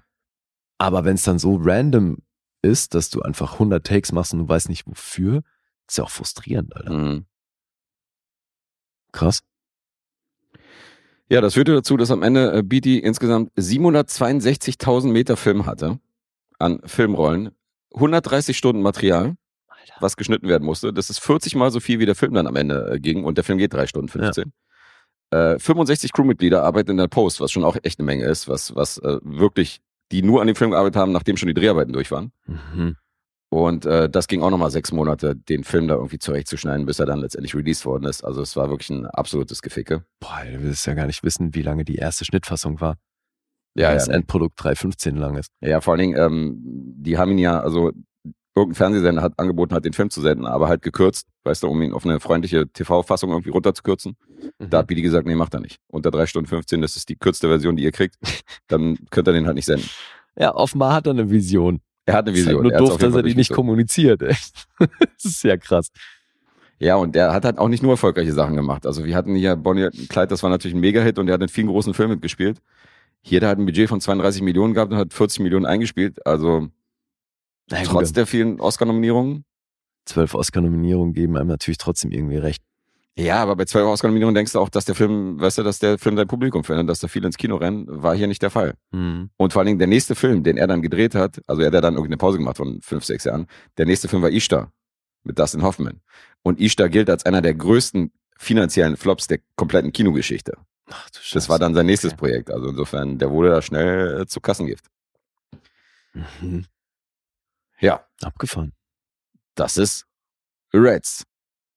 Ein Fun Fact habe ich noch, den fand ich ganz interessant. Ich meine, Warren Beatty und Jack Nicholson, wissen wir ja, die haben ja beide echt eine Menge, eine Menge gemähtes Gras hinterlassen in Hollywood, was so Mhm. das Datingverhalten angeht. Und die dateten mindestens zwölf gleiche Frauen. Alter. Also in deren, in deren Dating-Historie befindet sich zwölfmal die gleiche Person. Wow. Das ist schon eine krasse Quote. Zwölfmal haben die die Schwerter gekreuzt. Wow. Das ist wirklich eine krasse Quote. Indirekt, finde ich auch. Das ist schon eine ganz schön krasse Zahl. Wow. Ja, Besetzung habe ich erwähnt, Warren Beatty, ähm, Diane Keaton, Jack Nicholson habe ich erwähnt, Gene Hackman habe ich erwähnt in einer kleinen Rolle und Paul Sorvino sei noch zu, äh, sei noch zu Krass. erwähnen. Der spielt auch noch mit. Ähm, und spielt einen Anführer einer anderen kommunistischen, gegnerischen Partei. Jetzt Das- hast du vorhin nur kurz angedeutet, hast gesagt, es ist nicht so episch, wie es sein soll und es ist aber trotzdem natürlich ein guter Film. Das, Ja, es ist ein guter Film, aber er ist zu lang und er ist nicht so episch, wie ich finde. Also, er hat, man, es sah eine ganze Zeit lang so aus, dass das der letzte Film der Filmgeschichte ist mit einer Intermission. Weil er hat tatsächlich auch wieder so eine Intermission mit Musik Mhm. und so verwegen und hier ist eine Pause. Aber in den 90ern kam nochmal Hamlet mit Kenneth Brenner. Und Ja. der hat wohl auch eine Intermission gehabt. ach echt? Und ähm, der hat dann das Ganze nochmal abgelöst. Also insofern, der galt eine Zeit lang als letzter Film mit einer Intermission, ist er dann aber doch nicht. Aber auch, also es wirkt alles so ein bisschen wie Dr. Chivago, wie diese großen Filme von damals, wie Lawrence von Arabien, weißt du, mit der Intermission, mit der, mit der Lauflänge, mit dem Epos, mit den wechselnden Schauplätzen, Schauplätzen von den Ländern, große Schauspieler und so. Aber ähm, der hat nicht den viel davon, finde ich. Ist das denn sehr dialoglastig? Ich kann mir so gar nicht. Ja, ja, natürlich ist das sehr dialoglastig. Ja, okay. Ja. Und das ist dann aber schon irgendwie cool, wenn du halt so eine Besetzung hast. Ja, durchaus. Weil wenn du jetzt hier permanent Szenen mit irgendwie Diane Keaton und Jack Nicholson hast, das ist ja schon. Ja, es geht doch um die Beziehung zwischen den beiden, dass die, also dass er weder treu war Mhm. und sie dann auch auf sie dann auch von sich aus gesagt hat, dass sie dann eine Affäre anfing mit dem mit Jack Nicholson hat, mit dem Schriftsteller Okay. Und haben dann beide sowas wie eine offene Beziehung geführt, haben aber danach nochmal zueinander gefunden, weißt du, und haben dann gesagt so ja okay, also verziehen drauf geschissen, aber offene Beziehung wollen wir auch nicht, weil wir lieben schon den anderen. Das heißt, es ist nochmal so eine große Liebesgeschichte eigentlich auch noch mit drin, was ja was ja auch immer hilft, so eine, was so epische Stoffe angeht. Mhm. Das ist Reds. Ein Mann kämpft für Gerechtigkeit. Aus dem Jahr 1981. Drei Stunden 15. Endlich gesehen. Eine einzige Person aus meiner kompletten Bubble von 120 Leuten, denen ich folge, kennt diesen Film. Also nicht besonders bekannt. Mhm. Und das ist schon krass, wenn ich, wenn du hier einen Film hast, der zwölffach Oscar nominiert ist mit der Besetzung und äh, keiner, keiner hat den gesehen in meinem Umkreis. ja, Punkte. Mhm. IMDb 7,3. Hat einen Metascore von 76, Letterboxd 3,9. Mhm, mhm, mhm. 3,9 ist ja doch ganz gut. Mhm. Ah, ich bin sehr am Schwanken. Zwischen sieben und siebeneinhalb. Hm. Ich sag siebeneinhalb. Richtig schwankt, falsch entschieden. Boah, fuck, genau. Eine glatte 7 für Reds. Ah, scheiße. Da sind wir dann wieder beim ersten Impuls und so. Naja, halber Punkt. Lässt sich Ah. verkraften. Ja, natürlich, trotzdem ärgerlich. Gut, dann bring ich einen Losfilm. Ein Los. Aus unserer Zehnerziehung habe ich mir jetzt das Los von Kitty angeguckt. Mhm. Der heißt Zack and Mary Make a Porno. Ja, cool. Oder in vielen Märkten tatsächlich auch nur Zack and Mary. Mhm. Kann man sich ja vorstellen. Weil das Make a Porno im Titel, das hat sogar innerhalb der USA schon von Staat zu Staat dann doch für das ein oder andere Problem gesorgt. Der Film wurde am Anfang schon zweimal umgeschnitten, hat beides, beide Male ein NC-17-Rating bekommen. Und erst dann bei der dritten Fassung haben sie dann auf Anfrage ein R-Rating bekommen. Ja. Du hast den auch gesehen, oder? Ja, ich habe ihn auch gesehen. Mhm. Kann ich mir vorstellen, dass das jetzt wieder die Sorte Film ist, die du nicht so gut findest. Da liegst du richtig. Okay. Fand ich äh, sehr mäßig unterhaltsam. Ja, weil hier gibt's natürlich die übliche Palette an Witzen. Also erst recht bei der Prämisse bietet sich das natürlich an, dass man hier die üblichen ähm, Witze, die Geschlechtsteile beinhalten oder irgendwelche Körperflüssigkeiten, Mhm. da wird hier natürlich, werden hier einige Register gezogen. War nicht so meins. Okay. Und du hast den aber auch nur damals einmal gesehen und es dabei belassen, ja? Ja, was heißt damals von 2008 ist das? Ich kann mal gucken, wann ich ihn gesehen habe. 2009 habe ich ihn gesehen. Also Mhm. ja, relativ, Okay. relativ zeitnah. Ja, es ist eine Romcom. Du bist doch eigentlich sonst der Romcom-Guest. Was ist da los? Ich mag ja nicht alle Romcoms. Insofern. Zu viel Com und zu wenig Rom, oder was? Der war gut, ja. naja, also ich. also wenn Com jetzt, äh, wenn das jetzt eine Anspielung war auf äh, nee, das. Ejakulation, dann war das ein richtig genialer Move gerade von dir. Okay, nee, war es mal wieder nicht. Ach, was nicht? Das Nein. war unfreiwillig. Okay, ich dachte Naja, gerade, es okay, das ist ja wär's ja, meisterhaft. wär's ja Com und nicht Com. ja, aber du hast es so. Com Na, mir ja, ging es hier um die Gewichtung, weil es gibt ja schon eine romantische Komponente in dem Film und die ist vielleicht aber ein bisschen, fällt vielleicht ein bisschen kleiner aus als bei manch anderen Mhm. Romcoms. Deswegen hätte das ja sein können, dass das hier sowas ist, was bei dir. nee, das ist so wie dieser Film, wo Cameron Diaz, wo die äh, aus Versehen ihre, ihren Privatporno da in die Cloud hochgeladen haben. Mhm. Das hast du natürlich auch eine romantische Komponente, weil die beiden sind ja ein Paar und lieben sich ja. Ja.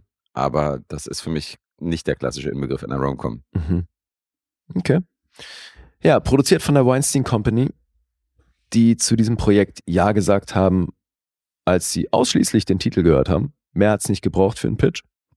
Der Harvey.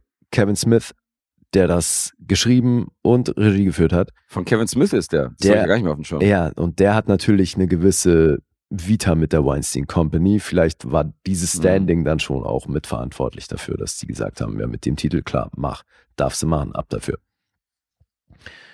Ja, weil ursprünglich waren da noch andere Verleihe und ähm, Firmen involviert, die haben sich dann aber da rausgezogen, als sie erfahren haben, worum es hier gehen soll. Und eigentlich ist es ja schon sehr an Clerks angelehnt. Also das ganze Setup, das erzähle ich gleich, wenn ich jetzt mal die Handlung erzählt habe. Also Zach Brown und Miri, die sind seit, sie heißt nicht Brown, die sind beste Freunde seit der Highschool und teilen sich eine Wohnung. Und das auch schon eine ganze Weile. Das ist alles ein sehr eingespieltes Ding. So, die haben auch, da gibt's wenig Charme voreinander. Die sind halt wirklich wie Best Buddies seit Ewigkeiten und leben zusammen in dieser runtergekommenen Wohnung. Und wir kriegen gleich zu Beginn mit, so die Wasserrechnung wurde scheinbar nicht bezahlt. Da wird demnächst was abgestellt. Mit dem Strom sieht's ähnlich aus, Heizung sowieso. Und äh, ja, es fehlt halt hinten und vorne an Geld. Die haben also kein großes Einkommen. Zack arbeitet in, in so einem Café, sowas Starbucks ähnlichem Hm. und kriegt so seine Kohle zusammen und es reicht aber nicht. Und jetzt steht eine Highschool-Reunion an. Dann sind die, Zack geht widerwillig mit zu dieser Reunion. Mary hat da die große Ambition, ihren damaligen Schwarm von der Highschool mit nach Hause zu nehmen und flach zu legen. Was sie nicht weiß, ist, dass der mittlerweile schwul ist und seinen Freund dabei hat und der, übrigens echt ein kleines Highlight in dem Film, Justin Long spielt nämlich Brandon, das ist der Freund, den er dabei hat und der ist Pornodarsteller. Mhm.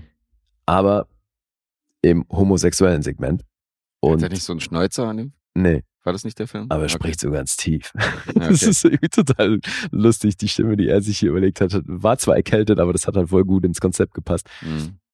Dass der hier sehr tief spricht, hat da tatsächlich ein bisschen recherchiert, was so schwulen Pornos angeht. Und ja, er spielt eben einen dieser Darsteller und erzählt den beiden eben davon, dass er irgendwie 100k im Jahr macht, nur über das Vertreiben seiner Pornos und dann kommt sonst noch wie da und da Kohle rein und so. Und dadurch ist Zack halt schwer inspiriert und sagt, hey, wir könnten unsere Geldprobleme lösen, indem wir ein Porno drehen. Das kommt auch noch dadurch, weil die sind dann einmal gegen Feierabend zusammen in diesem, in diesem Café, wo Zack arbeitet, arbeitet, weil er den Laden abschließen soll. Und dann sind da noch zwei so Teenager, die letzten Gäste und Miri zieht sich im Hinterzimmer schon um und hat da aber die Tür offen und dann sehen die halt, was sie für so eine Oma-Unterwäsche trägt und Mhm. fangen dann an, das zu filmen und stellen das dann online. Und dann ist sie bekannt als Granny Panties, Mhm. weil sie diese Oma-Unterwäsche anhat. Und den Hype wollen sie auch ein bisschen nutzen, weil dann sagt er, hey, hallo, du bist Granny Panties, du bist jetzt quasi berühmt und wenn wir jetzt mit dir ein Porno drehen, dann wird das tausendfach geklickt und so und dann können wir damit Geld machen. Das ist der Plan. Also drehen sie ein Porno. Dann besetzen sie Schauspieler, holen sich eine Crew zusammen. Da werden natürlich sämtliche Freunde aus deren Umfeld, äh, Umfeld mobilisiert. Also Seth Rogen, der Zack spielt, und Elizabeth Banks, die Miri spielt, haben wir schon. Und einer der Mitarbeiter in diesem Café, Delaney, wird von Craig Robinson gespielt. Mhm. Jeff Anderson ist auch wieder dabei, also so Clerks-Truppe in Form von eben Jeff Anderson, der dann hier den Ton macht und Jason Mewes, der Lester spielt, Lester the Molester, das ist so geil, der ist dann einer der Darsteller und für die weiblichen Pendants haben sich dann tats- tatsächlich noch ein paar reale Pornodarstellerinnen geholt in Form von Tracy Lords und Katie Morgan. Und dann drehen die diesen Porno und machen das eben wie Kevin Smith damals Clerks gedreht hat. Der hat ja auch im Endeffekt seine Arbeitsstelle benutzt. Die haben tagsüber hat er diesen, in diesem Laden gearbeitet und dann haben die halt nachts dort diesen Film gedreht bei Mhm. sich und nebenan in der Videothek, wo Jeff Anderson gearbeitet hat. Und so ist es hier jetzt auch. Also die haben anfangs haben sie einen Raum gemietet, den sie als Studio nutzen wollen. Und da bereiten sie auch alles vor und dann wird der aber am nächsten Morgen wird der abgerissen. Und der Typ, von dem sie es gebucht haben, ist halt einfach abgehauen. So, und dann müssen sie notgedrungen eben da, wo Zack ar arbeitet, das Studio ersetzen und drehen dann eben in diesem Kaffeeladen. Mhm. Ich erinnere mich. Und da ist es dann auch so wie bei Clerks. Also die, an einem Hockeyschläger wird der Ton befestigt und dann angeln sie damit den Ton. Und es gibt eben schon echt dahingehend sehr viele Parallelen. Auch, dass sie dann nur nachts drehen können und so. Mhm.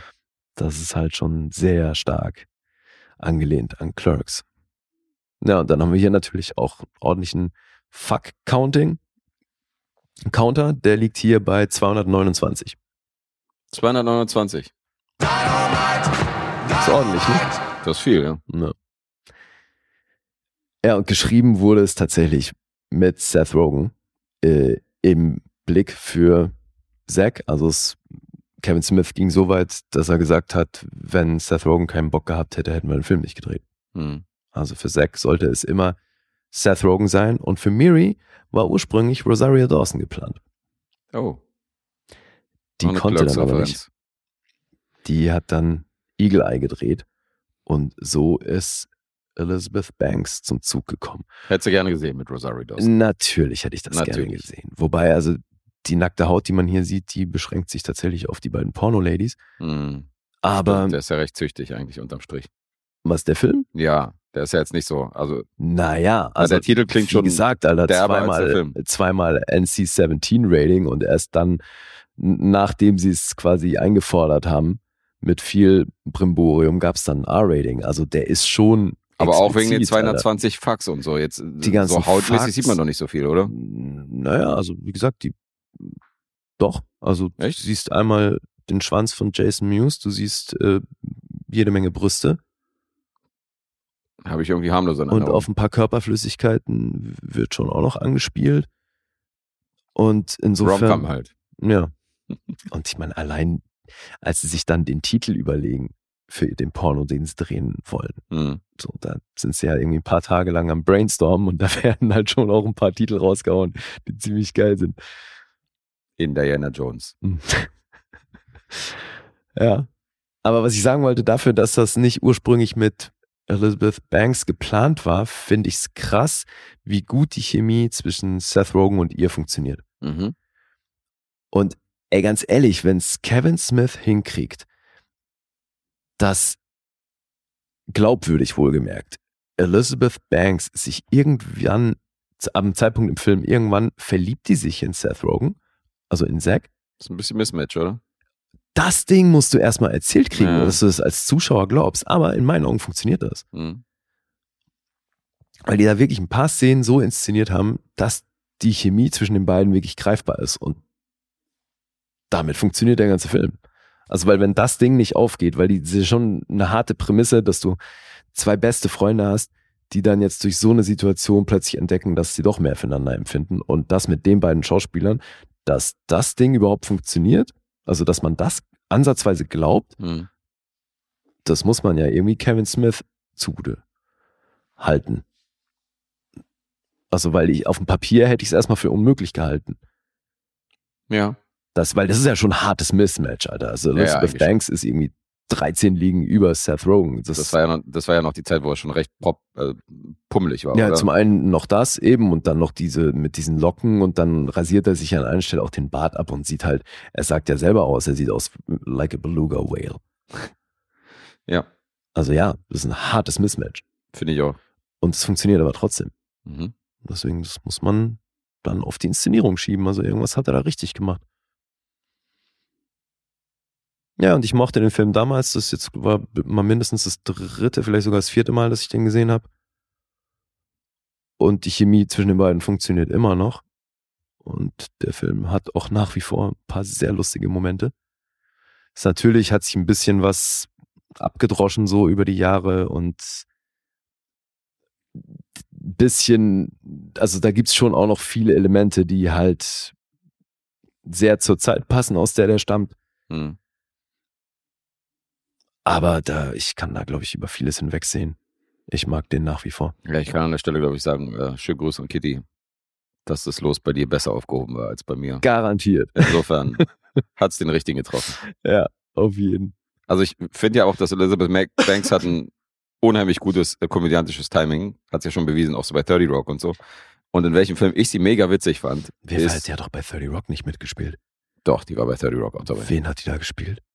Die hat über mehrere, über mehrere Folgen hat die ja mitgespielt. Also ich weiß, dass sie dann eine richtig coole Rolle hatte. Ich kann jetzt gar nicht mehr sagen, was sie gemacht hat. Boah, das ist lange her bei mir, aber wirklich? Aber äh, welchen Okay. Film ich von ihr richtig witzig fand, ist Walk of Shame. Mhm. Hast du den mal gesehen? ja, kenne ich. Den mag ich total gerne von ihr. Ja, der war lustig. Wo sie Das mit dem stimmt. BMX-Rad dann irgendwie das BMX-Rad klaut und so. Also der ist extrem witzig. Also insofern, die hat schon in vielen Filmen bewiesen, dass die schon definitiv Humor hat. Ja, ja. Sehe ich genauso. Sowieso, also alle. Ich meine, ich feiere halt auch Craig Robinson. Es ist so Mhm. geil. Weil er ist ja in seiner Figur hier verheiratet und ihn holen sie dann als Producer dazu. Und dann er so, ja, ich weiß gar nicht, was mache ich denn als Producer und so, was ist denn überhaupt mein Job? Und dann geht's drum, naja, du musst halt beim Casting helfen. Und dann sitzt er so in diesem Raum und muss dann die Pornodarstellerin casten und erklärt dann im Vorfeld die ganze Zeit, was jetzt passieren wird. Und für ihn äh, sagt er dann halt auch am gewissen Punkt so, all I wanted is some free titties. So, und jetzt ist aber der ganze Scheiß hier im Laufen.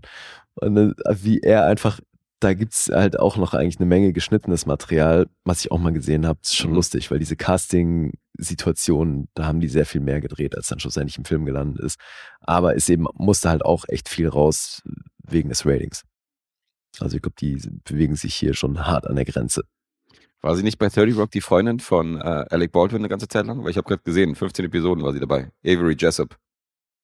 Das kann sehr gut. Nee, warte mal. Nee, also Freundin glaube ich nicht. Wenn dann irgendeine Konkurrentin oder so, die er toll fand, aber. Ah, fuck, ist irgendwas Also irgendwas da. war mit Alec Baldwin auf jeden Fall mit Ja, ja. Kombination. Ja, kann sehr gut sein. 15 Episoden von Okay. 2010 bis 2012. Ja, und viele Sachen, die du ja guckst, Family Guy, Robot Chicken spricht sie ja auch. Ja, ja. Ja, Ja. cool.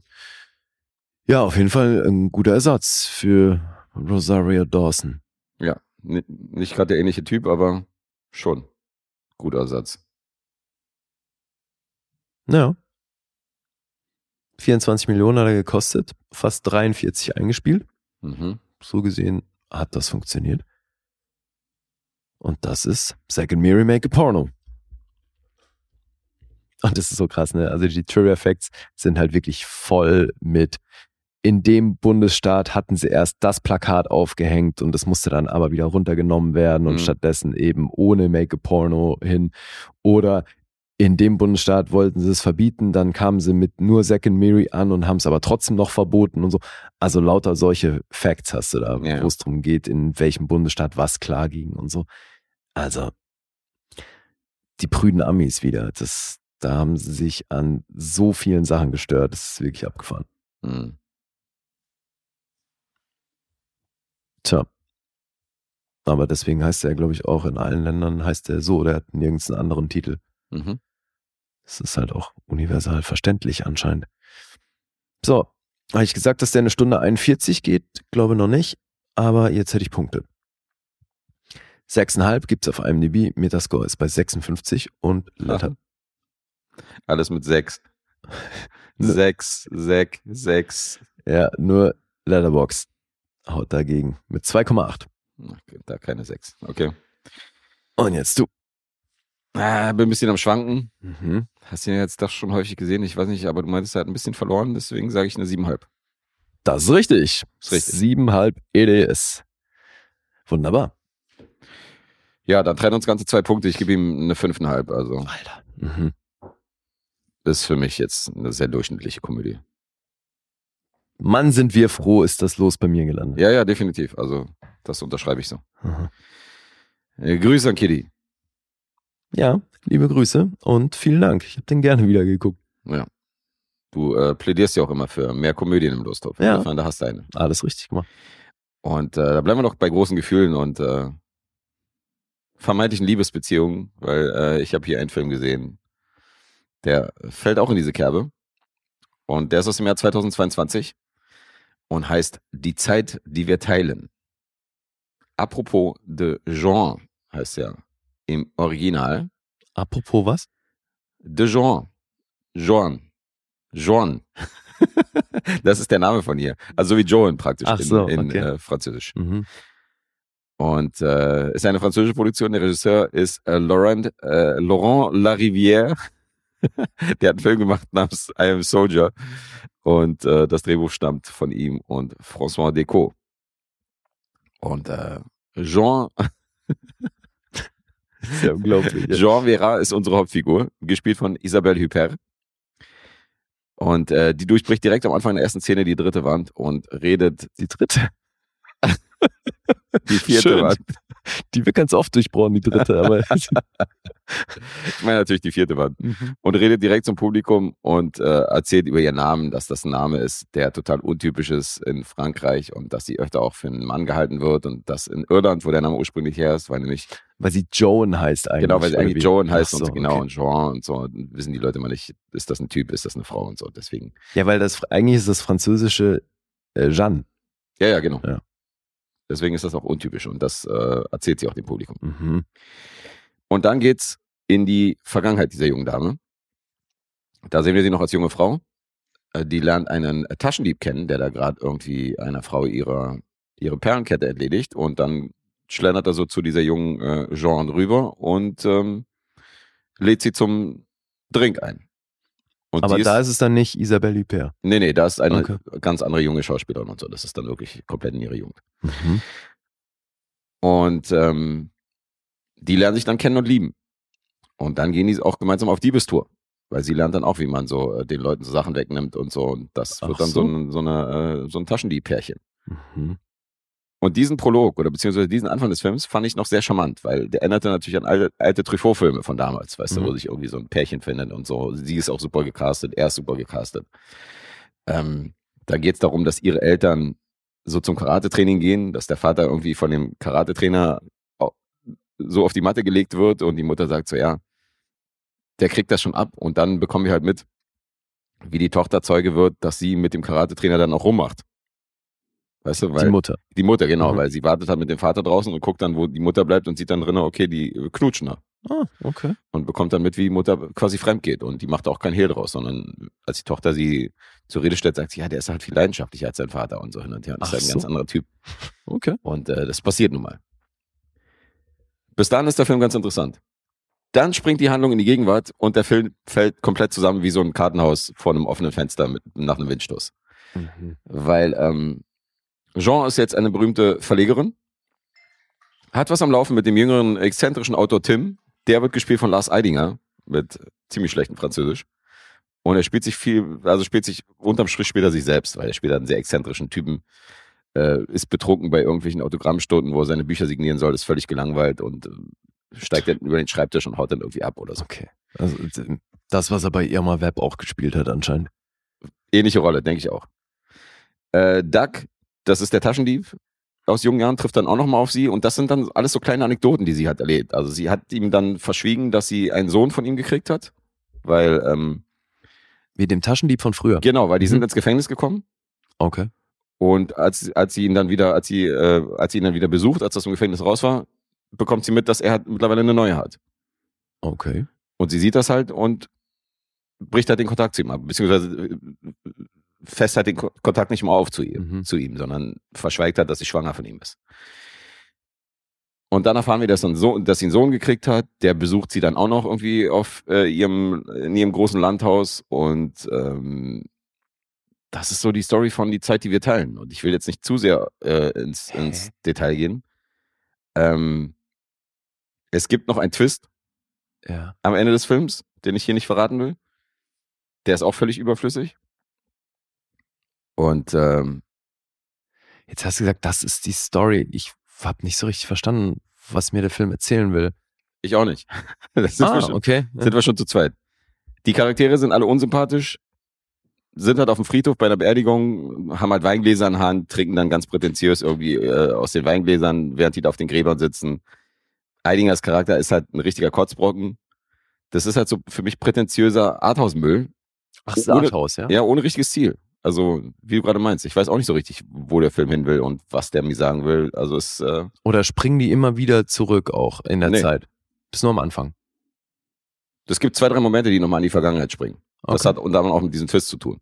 ja. Aber äh, Ja, ich dachte, größtenteils vielleicht ist es so ein Reflektieren äh, an vergangene Zeiten. ist es natürlich auch zum Teil zwischendurch, weil sie natürlich dann sinniert über die alten Zeiten und was anders gelaufen ist und äh, trauert natürlich so ein bisschen ihrer Jugend hinterher. Okay.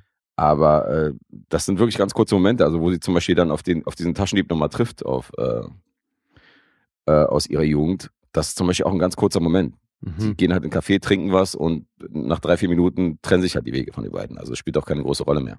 Aber sie ist im Fokus des Ganzen. Sie ist im Fokus und äh, es geht dann um die, ihre Begegnung mit ihrem jetzigen Lebensgefährten, gespielt von Lars Eidinger. Es geht um die Begegnung mit ihrer alten großen Liebe. Es geht um die Connection zu ihrem Sohn und so weiter und so fort. Also das ist letztendlich der Film.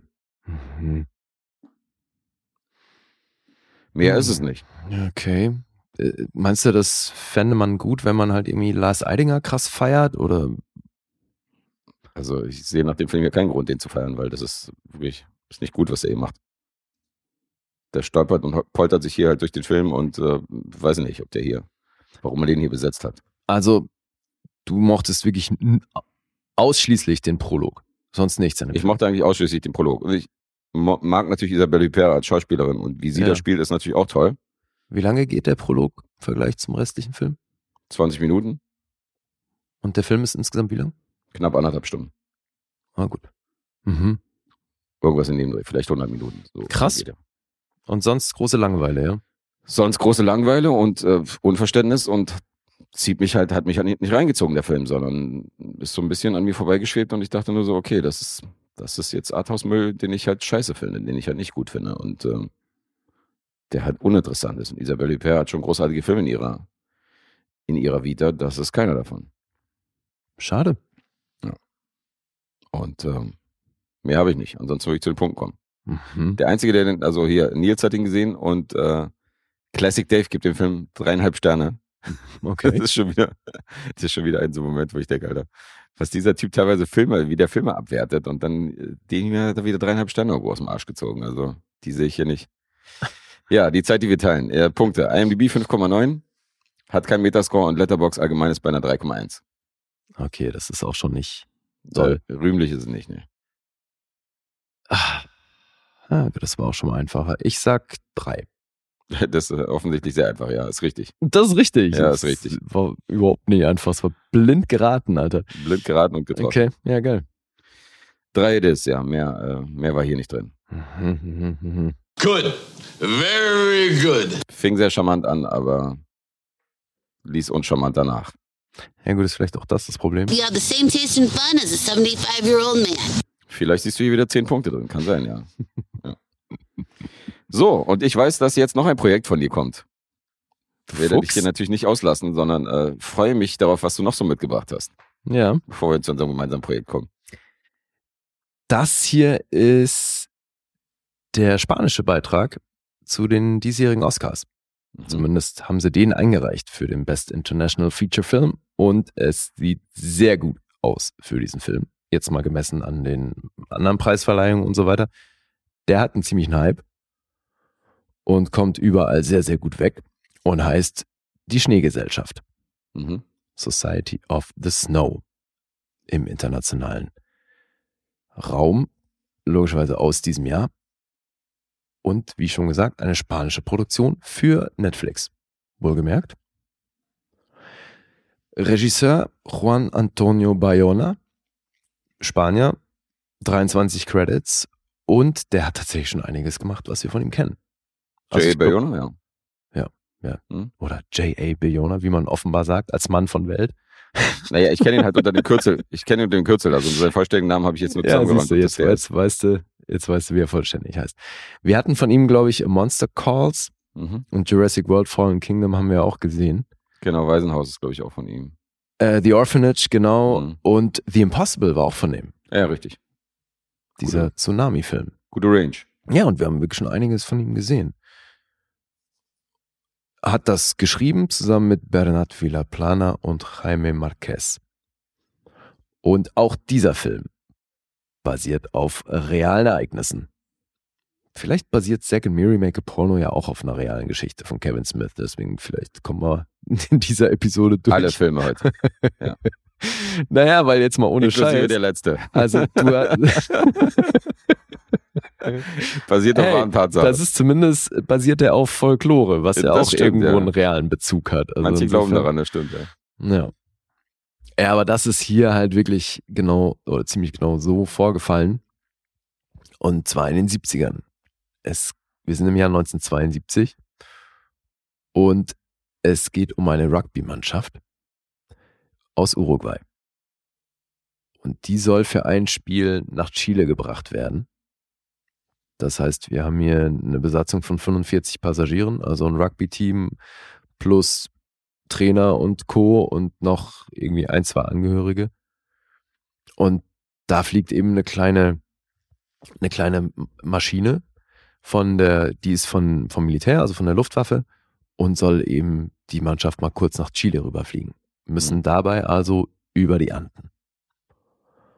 Und das ist wohl immer turbulent, über die Anden zu fliegen mit so kleinen Maschinen, weil es da halt fiese Witterungen gibt und hast ja eigentlich bei, bei allen Bergregionen so, da gibt's halt mitunter echt spannendes Wetter. Mhm. Und das ist eben mitunter ein bisschen tricky, da so dicht vor allem drüber zu fliegen.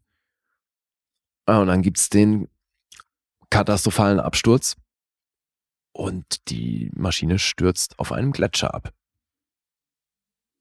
Ja, von diesen 45 Passagieren überleben das 29.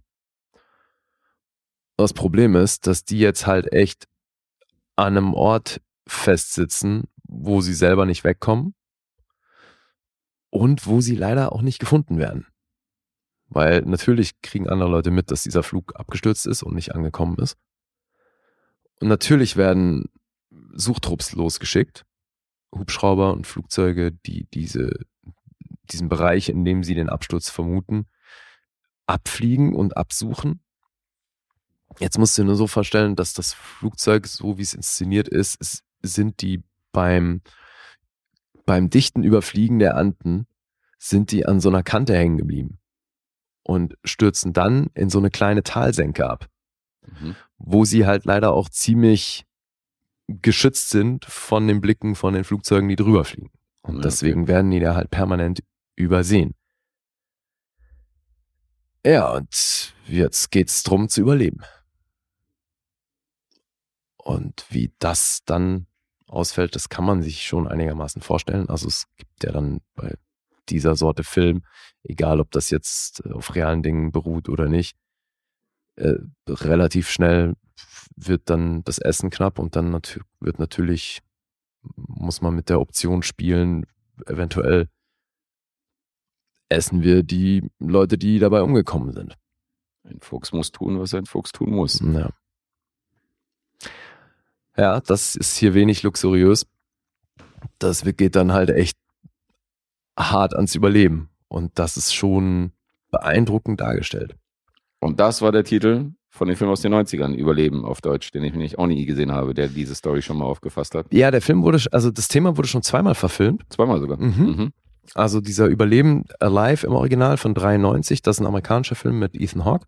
Mhm. Und dann gab es aber Survive, Ausrufezeichen, aus den 70ern, 76. Und Ah, das ja. ist ein mexikanischer Film. Okay, das habe ich nicht gewusst, dass es davor Ja. noch eine Verfilmung gab. Ja, es gab davor sogar noch auch noch zwei Dokus. Eine von 2007, die heißt Stranded und dann gibt's noch eine I Am Alive Surviving the Ants Plane Crash von 2010. Also ja, das Thema wurde schon öfter mal verfilmt. In diversen Formen und jetzt gibt's eben diesen Film und der ist schon echt beeindruckend, wie die diesen Überlebenskampf darstellen und auch so diese Gruppendynamik und wie die zueinander halten. Und natürlich gibt es dann auch den ein oder anderen Konflikt, weil natürlich dieses, gerade wenn es darum geht, jetzt essen wir andere Menschen oder Leichen, finden natürlich nicht alle gleich gut, ja. Mhm. Und das hat natürlich den ein oder anderen Konflikt zur Folge, aber wie die das auch machen mit dieser Kälte, in der die sich befinden, weil das Problem ist halt wirklich die Nacht. Weißt du, weil tagsüber irgendwann kommt über diesen Bergkamm die Sonne rüber. In dem Moment, wo sie Sonne abkriegen, können sie auch draußen sitzen und dann ist das auszuhalten. Mhm. Wenn die Sonne aber halt untergeht und die komplett im Schatten sind und dann da noch so ein Wind durchpfeift, dann kommen die halt, dann wird's halt echt schwierig mit dem Überleben. So, und die, es gibt dann noch einen großen Teil dieses Flugzeugwracks, also ein großer Teil der Passagierkabine ist noch am Stück. Die verbarrikadieren die dann vorne und hinten, um das halbwegs dicht zu gestalten und gucken dann, dass sie sich da drin zusammenhorten, um möglichst viel auch Wärme zu bekommen und abzugeben Mhm. von den anderen Menschen. Aber irgendwann geht es natürlich auch drum, jetzt müssen wir mal gucken, wo sind die anderen Flugzeugteile unter Umständen sind, gibt es da noch Wrackteile, mit denen wir irgendwie was anfangen können. Vielleicht liegt irgendwo noch Gepäck rum von anderen Passagieren, weil beim Absturz, beim Hängenbleiben an diesem, an diesem Bergkamm, äh, hat es dann halt auch das hintere Teil, das Heck des Flugzeugs wurde halt abgerissen. Mhm. Dabei wurden natürlich auch gleich ein paar Leute mit rausgezogen. Und nach diesem Teil suchen sie dann auch irgendwann. Ja, aber wie die da schlussendlich, also das, da verrät man glaube ich nicht zu viel, wenn man verrät, dass von diesen 29 nicht alle überleben werden. Also von den 29, die ursprünglich überlebt haben. Weil die sind da eine ganze Weile, Alter. Die hängen da unterm Strich Monate fest. Mhm. Alter. Und müssen dann schon auch selber dafür sorgen, dass sie gefunden werden. Weil das ist auch so, boah, ist so ein harter Moment, weil irgendwann kriegen die, finden die eben noch andere Wrackteile und dann finden, ist dann Radio, was sie auch im Betrieb ähm, genommen bekommen. Das heißt, die hören dann irgendwann die Nachrichten über die Suchtrupps, die losgeschickt werden, sie zu finden. Ja. Und dann hören sie aber halt irgendwann auch die Nachricht, dass die Suche jetzt eingestellt wurde. Oh, okay. Und das ist so ein harter Moment, Alter. Mhm. Deswegen, also es gibt hier schon vieles, wo du dich wirklich krass auch in die Situation versetzen kannst und es ist schon, es ist hart inszeniert und was der Sache auch, finde ich, sehr gut in die Karten spielt, ist, das sind schon alles ziemlich geile Typen, die die hier besetzt haben. Weil du hast jetzt natürlich einen primär männlichen Cast und ich habe mindestens mal drei rausgeschrieben, von denen ich glaube, dass die, also da würde es mich sehr wundern, wenn nicht Hollywood ankommt und sich da diese drei Jungs abgreift, weil das sind zweifelsohne auch optisch echt gute Typen und die spielen ihre Sache auch alle toll, machen hier sowieso alle Beteiligten. Das muss man dem Herrn Bayona lassen, der hat das sensationell inszeniert. Und deswegen kann ich jetzt mal drei von denen stellvertretend nennen. Wir haben Enzo Vogrincic. Klingt jetzt erstmal nicht so spanisch, aber der spielt hier Numa Turcati. Das ist die Figur, die auch als Erzähler durch, durch den Film führt. Also den hören wir auch immer wieder aus dem Off und sehen ihn im On. Der erzählt uns dann aber so ein bisschen was über die Zeit, die sie da waren und so. Dann weiß man ja gleich, er hat überlebt, oder? Wenn er der Erzähler ist. Das kann man so nicht Kann man so nicht unterschreiben. unterschreiben? Nee. Mhm. Dann gibt es eine Figur, die heißt äh, Fernando, genannt Nando Parado. Augustin Padella spielt den. Und das sind alles Leute, ne? Also der erste hat sieben Credits, der hat 15 Credits, der nächste hat fünf Credits. Das sind alles jetzt noch nicht, die haben noch nicht die Riesensachen gemacht. Mhm. Kommen auch nicht alle aus Spanien, also da sind auch Argentinier, Leute aus Uruguay dabei und so. Äh, Matthias Recalt ist noch der dritte im Bunde, der spielt Roberto Canessa. Und ich würde sagen, die drei, die stechen auf jeden Fall hervor. Also, wie gesagt, die spielen hier, der ganze Cast ist super. Aber bei den dreien würde es mich sehr wundern, wenn wir die nicht bald in anderen Hollywood-Filmen sehen. Mhm. Interessant. Ja, weil das sind schon wirklich gute Typen. Weil ne, jetzt in der Handlung sind die alle um die äh, Anfang 20 Mhm. und die Schauspieler, ne, ja, ähnlich alt, logischerweise. Deswegen, also echt gut besetzt und das ist diese Sorte Film, das würde mich nicht wundern, wenn, also der hat zumindest das Potenzial, dass das so ein diesjähriges im Westen nichts Neues wird.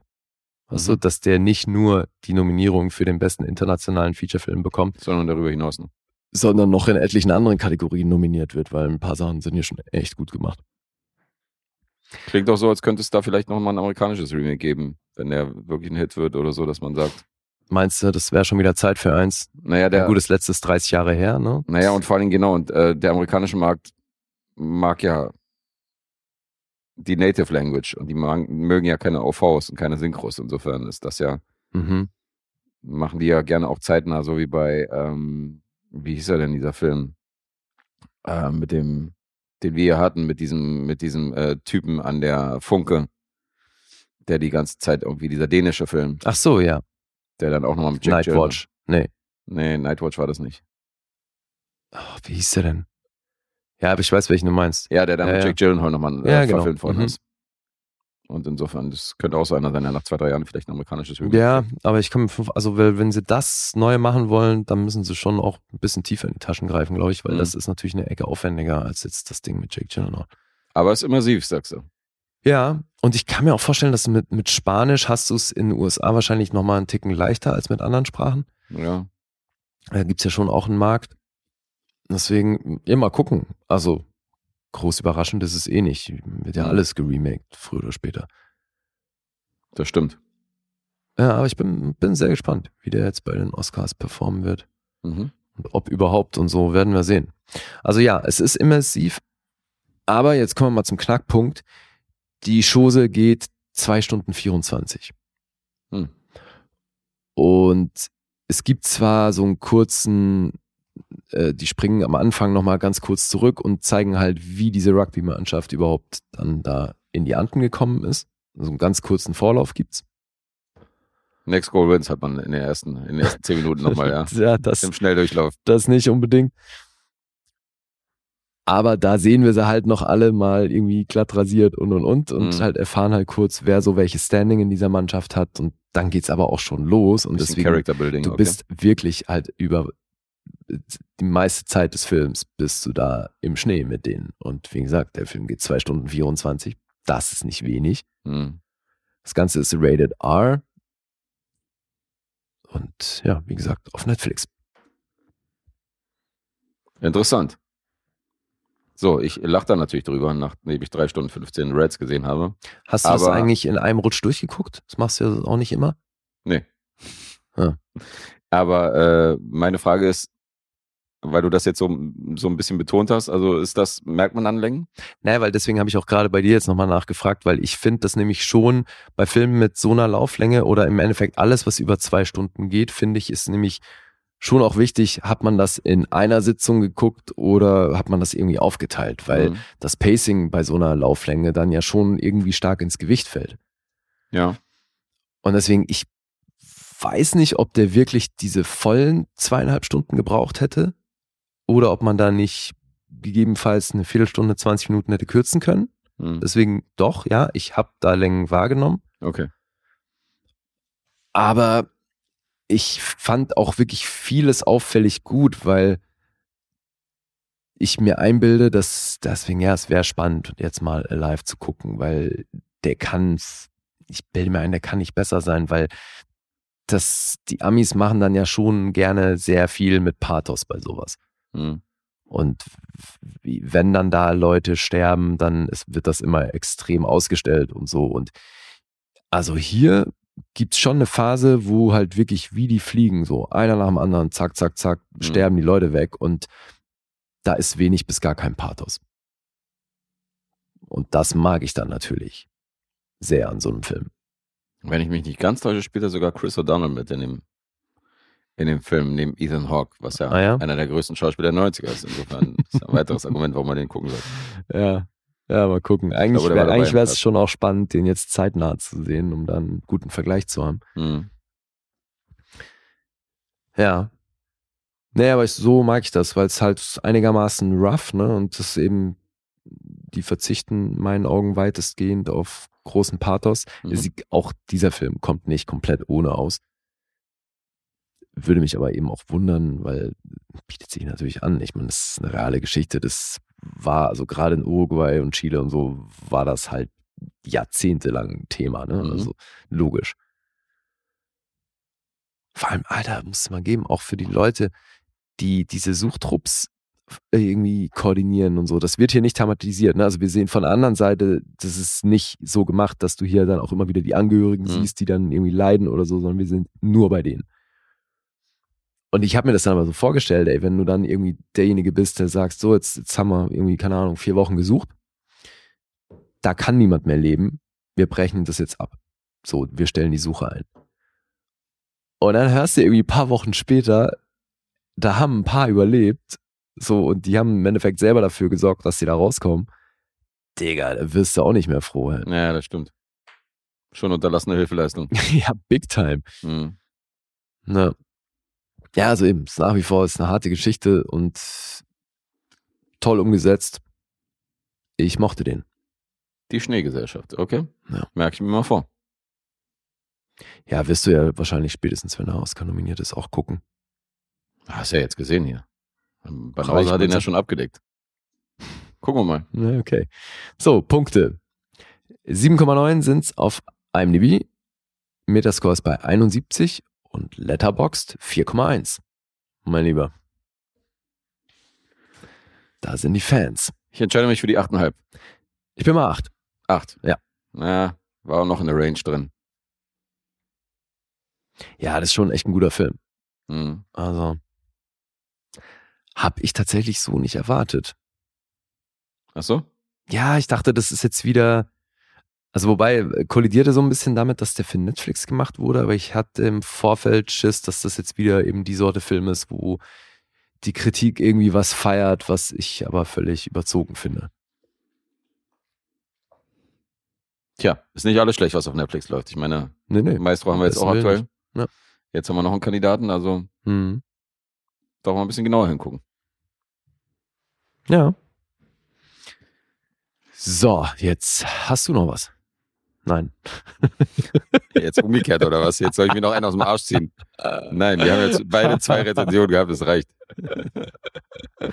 Geil. You're doing that thing where you pretend to know more than everyone else in the world. Besser Poser. It was so weird. Ja. Immer das Gleiche. Tja. Ja, Ja, ist doch schön, dass zumindest einer hier den Überblick hat, was unseren Ablauf angeht. äh, wenn wir beide keinen Überblick hätten, das wäre auf jeden Fall sehr cool. Das könnte lustig werden, ne? So, jetzt haben wir noch einen gemeinsamen. Ja, wir begrüßen äh, unseren Kumpel Zero Famous im, im Auftragssupporter-Paket. Yes, Also hello. er ist aufgestiegen, insofern äh, hat ganz, äh, ganz gnädig hat er verzichtet auf seinen Öffnungsfilm, weil er irgendwie mitten, mitten im Monat irgendwie dazu gestoßen ist. Aber das ist jetzt sein erster offizieller Auftragsfilm im Monat Januar, den wir für ihn besprechen. Insofern schönen Gruß. Ein äh, Kollege, hat auch einen eigenen Filmkanal, ist bei äh, diversen Podcasts unterwegs. Also Planet der Filmaffen heißt der andere. Der äh, zweite heißt Filmtauchen Podcast. Mhm. Oder Film-Tieftauchen, ich bin mir jetzt nicht sicher, Filmtauchen oder Film-Tieftauchen. Und er hat auch einen eigenen Kanal, also insofern bei Instagram gerne mal Zero Famous googeln. Äh, der macht da auch eigene Filmreviews und Rezensionen und der Kerl ist auch diesen Monat live bei uns. Also da Bei könnt ihr ihn. Instagram Zero Famous googeln, ey. Da, in der Formulierung merkt man, wie alt du bist. Stimmt, ja. Im Internet wird alles gegoogelt. Es wird alles gegoogelt, egal auf welcher Seite. Für mich ist das Googeln. Das ist so groß, ey. I've never met anyone with such a total lack of skills. Da fällt mein alter Fett zusammen jetzt mit, äh, mit Technik S. Also das ist Mhm. auf jeden Fall keine, Ja, ja, gute, keine gute Kombo, so beides zusammen. Ja, ja, aber das lässt beides entsprechend tief blicken. Ist herrlich. Zero wohlgemerkt mit S wie Siegfried. Also S-E-R-O. Zero. Zero, schönen Gruß an äh, Zero und ähm, sein Film heißt Pompoko. Yes, Pompoko. Und äh, Wir raten. Virat. Du darfst anfangen. Ich sag, du bist bei einer 6. Mhm. Ich habe dich mit acht Punkten notiert hier. Okay. War ich wohl ein bisschen übermütig. Kommt Aber ich bleib dabei. Er bleibt dabei mutig, wie er ist. Voll Gangster. Und äh, es ist erst eine Episode her, dass wir mit Classic Dave oder dass Classic Dave uns hier über den neuen äh, Studio Ghibli-Film berichtet hat. Mhm. Der Junge und der Reihe. Das ist auch ein Studio Ghibli-Film. Wohlgemerkt, aber nicht von äh, Großmeister Miyazaki. Ja, und das finde ich so lustig daran, Mhm. weil du als Dave über den Film gesprochen hast, noch erwähnt hast, dass man die Ghibli-Filme, die nicht von Miyazaki sind, unterscheiden kann von Schon, denen, die es sind. Und da hast du ja noch Grave of the Fireflies auch erwähnt. Ja, lustigerweise schon. Und das ist ja der Macher, ja. Genau, und der ist nämlich von Isao Takahata, und von dem auch dieser hier ist. Mhm. Drehbuch und Regie von ihm. Und deswegen ganz geil, dass wir den jetzt gucken durften, weil ich kannte den noch nicht. Ich auch nicht. Ach, okay. Super. Also, also nicht nur, dass ich den nicht kannte, sondern ich habe noch nie mal was von dem, von dem Film gehört. Den hatte ich überhaupt nicht auf dem Schirm. Das ist wirklich einer von den Filmen, die ich, wo ich der Meinung bin, dass ich noch nie was davon gehört habe. Also, Doch, von dem hatte ich gehört, was ich dann in der Recherche, ja, mhm. ich wusste, dass es den gibt, was ich aber in der Recherche festgestellt habe, dass Isao Takahata schon mal Oscar nominiert war für einen anderen Film, aber The Tale of the Princess Kaguya und den wiederum, von dem ich noch nie was gehört. okay. Ich auch nicht. Den kennst du auch nicht. Nee. Okay. Ich habe auch geguckt, ob der in meiner, äh, in meiner äh, Ghibli-Box drin ist, aber da sind tatsächlich nur die Miyazaki-Filme drin. Also alles, was so links und rechts ist, äh, ist da nicht. Boah, das nicht ist aber enthalten. krass, weil gerade Grave of the Fireflies ist ja schon auch ein fetter Film. Ja, ja, der ist super. Aber die müsste ich mir dann alle extra zulegen, wenn ich, wenn ich Mhm. da die Sammlung vervollständigen will. okay, okay. Naja, also Takahata, 2018 gestorben, Mhm. mit 82, hat 30 Filme gemacht, oder zumindest 30 Credits in seiner Vita. Mhm. Und Grave of the Fireflies hatten wir hier schon. Und jetzt eben Pompoko aus dem Jahr 94. Genau.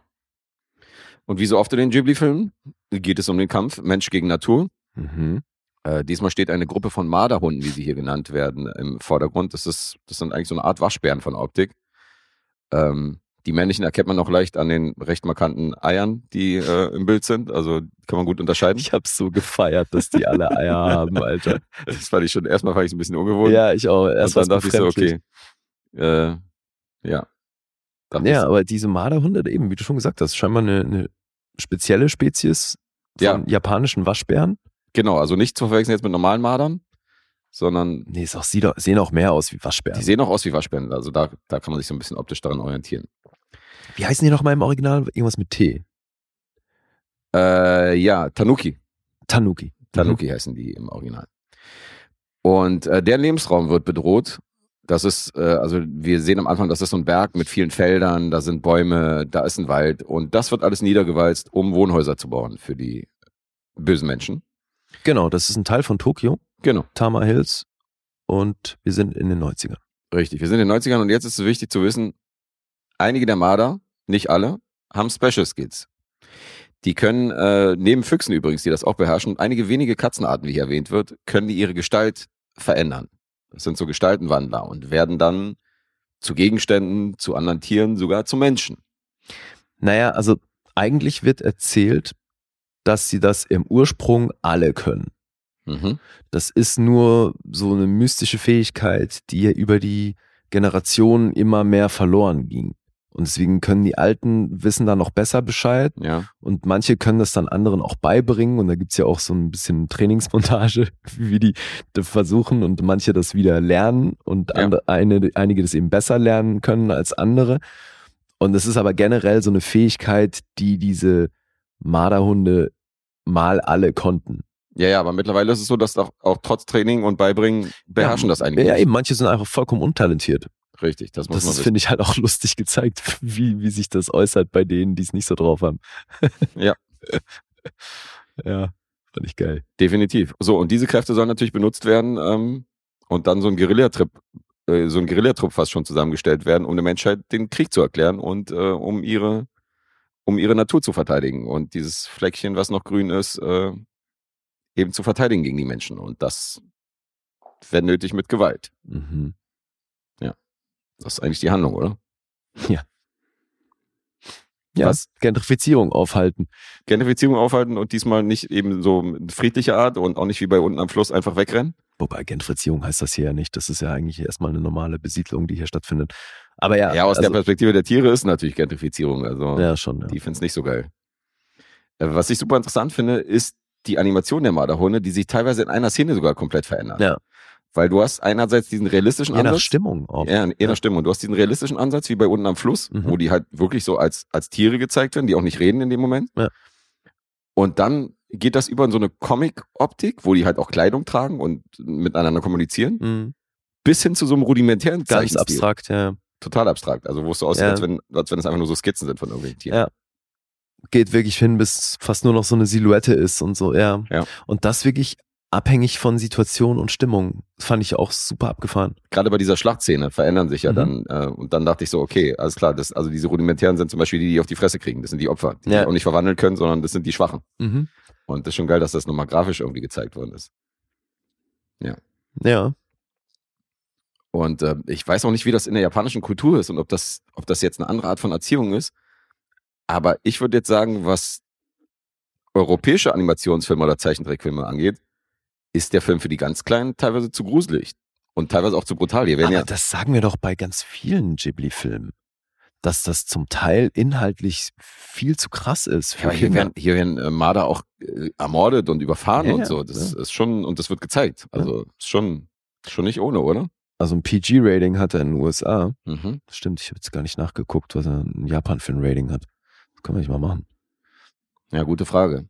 Aber es ist halt eine ganz andere Kultur. Ich weiß ja nicht, ob das da, ob die da so groß, weißt du, ob das für die normal ist, dass man eben. Also ich, das merkt man ja sowieso, wenn man sich Animes anguckt, Hm. dass die in Japan auf jeden Fall andere Richtlinien haben als jetzt zum Beispiel in den USA. Weil schon wirklich Mangas, die für Kinder sind, zum Teil halt echt blutig sind. Und das. So, jetzt gucken wir mal, was der in Japan für ein Rating hat. Also in Deutschland 6, Japan G. Was ist ein G-Rating in Japan? G. Ich finde es auch geil, die Begründung für das PG-Rating. The raccoon balls are big. okay. So steht's dann. So Ja. steht's dann in dem Schrieb. Es gibt, nee, also hier wird ja eben noch immer unterteilt, ne, bei Sex and Nudity, Violence, Violence and Gore und so. Und bei Sex and Nudity steht eben, the raccoon balls are big. Und dann noch, the raccoons are occasionally naked, but not sexualized. Und dann in Klammern, though testicles are always clearly depicted throughout the film as raccoons stand on two back feet. Die haben ja dann sogar, also im Laufe einer bestimmten Kampfhandlung haben die sogar eine bestimmte Funktion, Ja, die die dann. are referred to and are sometimes part of the transformation process. ja, weil eben so, kennst du Puppetry of the Penis? Nee, kenn ich Oha, Alter, google das. Okay. Oder geh direkt auf YouTube und gib Puppetry of the Penis ein. Hört sich spannend an. Das sind so zwei Jungs, die, ich wollte mir das mal reinziehen, weil die haben, hatten dann auch in Berlin Shows und so. Mhm. Ich glaube, das sind Australier oder Amis und die touren damit rum. Und die haben eine Show, wo die mit ihren Penissen lustige Dinge machen. Ach, es sind wirklich ihre Penisse. Ja, Mann. Ich dachte, die haben so Handpuppen, die aussehen Nee, wie nein, nein, Penisse. nein. Und der zieht dann so seinen Sack und dann macht er den Eiffelturm. Nicht dein Also, Ernst. ja, ja, doch. Alter. Und das wolltest du dir live angucken? Großartig, natürlich, Ja, Alter. großartig. Der Lee, Alter. Naja, und ich musste voll dran denken, weil, weil, also als die hier mit ihren Eiern irgendwie so Flugeinlagen hinlegen, also das hat mich schon sehr an Puppetry of the Penis erinnert. Das war schon recht kreativ auf jeden Fall für, einen- für einen Animationsfilm. So habe ich das noch nicht gesehen. Ey. Oh, ist so geil, Alter. Warte, was, was steht da noch? Ähm, it's commented that is the breeding season of raccoons, but we don't see any act, although it's implied. Nothing sexual. Mhm. Ja, nee, also Also ich sag mal, wenn wir jetzt hier- auf die Eier. Wenn wir jetzt hier natürlich noch eine Emanz an- Emanzipationsbotschaft mit rein interpretieren wollen, es gibt natürlich auch gewisses Beizverhalten zwischen den männlichen äh, Mhm. Mardern und zwischen den weiblichen Mardern. Also die weiblichen Marder sind dann ausschließlich beschäftigt, einfach die männlichen abzuwehren und die Avancen da irgendwie abzuwehren und zu sagen, äh, nee, sorry und hau mal ab und dann immer die so wegzuschieben und weißt du, und irgendwie wegzurennen. Da dachte ich auch so, ja gut, ist so ein bisschen Beizverhalten wie im Club. Aber ähm, ja, ist alles sehr, sehr vereinfacht dargestellt. Alter, ich finde es krass, die Nummer, die Schlägerei mit den Eiern ist tatsächlich bei Violence and Gore und nicht bei Sex and Nudity. Da steht das drin. Ja, weil da steht, there's a, there's a Falls fight. jetzt spoilern, was mit dem passiert. Ich, ich finde es ja sehr überraschend. Ach so, Moment. Ich würd's okay, dann, dann lassen wir es gut. Ja, ich würde es nicht verraten wollen. Das ist dann schon, ist dann schon ein kleiner Aha-Moment, wo du denkst, okay. Oh, die. Beschreibung ist auf jeden Fall schon der Hit, ey. Ja, dann lest euch das nicht durch, bevor ihr den Film guckt. Ja, wie fandst du Ah, das? Wie witzig. Ich fand das großartig. Fandst du großartig? Ja, Mann. Ich habe ja das nicht gedacht. gefeiert, ey. Ja, weil ich finde das unglaublich kreativ. Ja, ja, ist es. Also zum einen finde ich, ist natürlich auch eine schöne Botschaft, die der Film erzählt, weil es ja schon auch irgendwo drum geht, nicht Fortschritt, äh, Fortschritt um jeden Preis aufhalten und die Natur schützen, weil so geht das anfangs ja los, Hm. aber irgendwann landen sie ja auch bei einem Kompromiss, wo es heißt, ja, wir müssen halt gucken, dass wir das einvernehmlich, das ist so, dass für alle Beteiligten cool ist. Ja. Im Idealfall leben wir in Harmonie.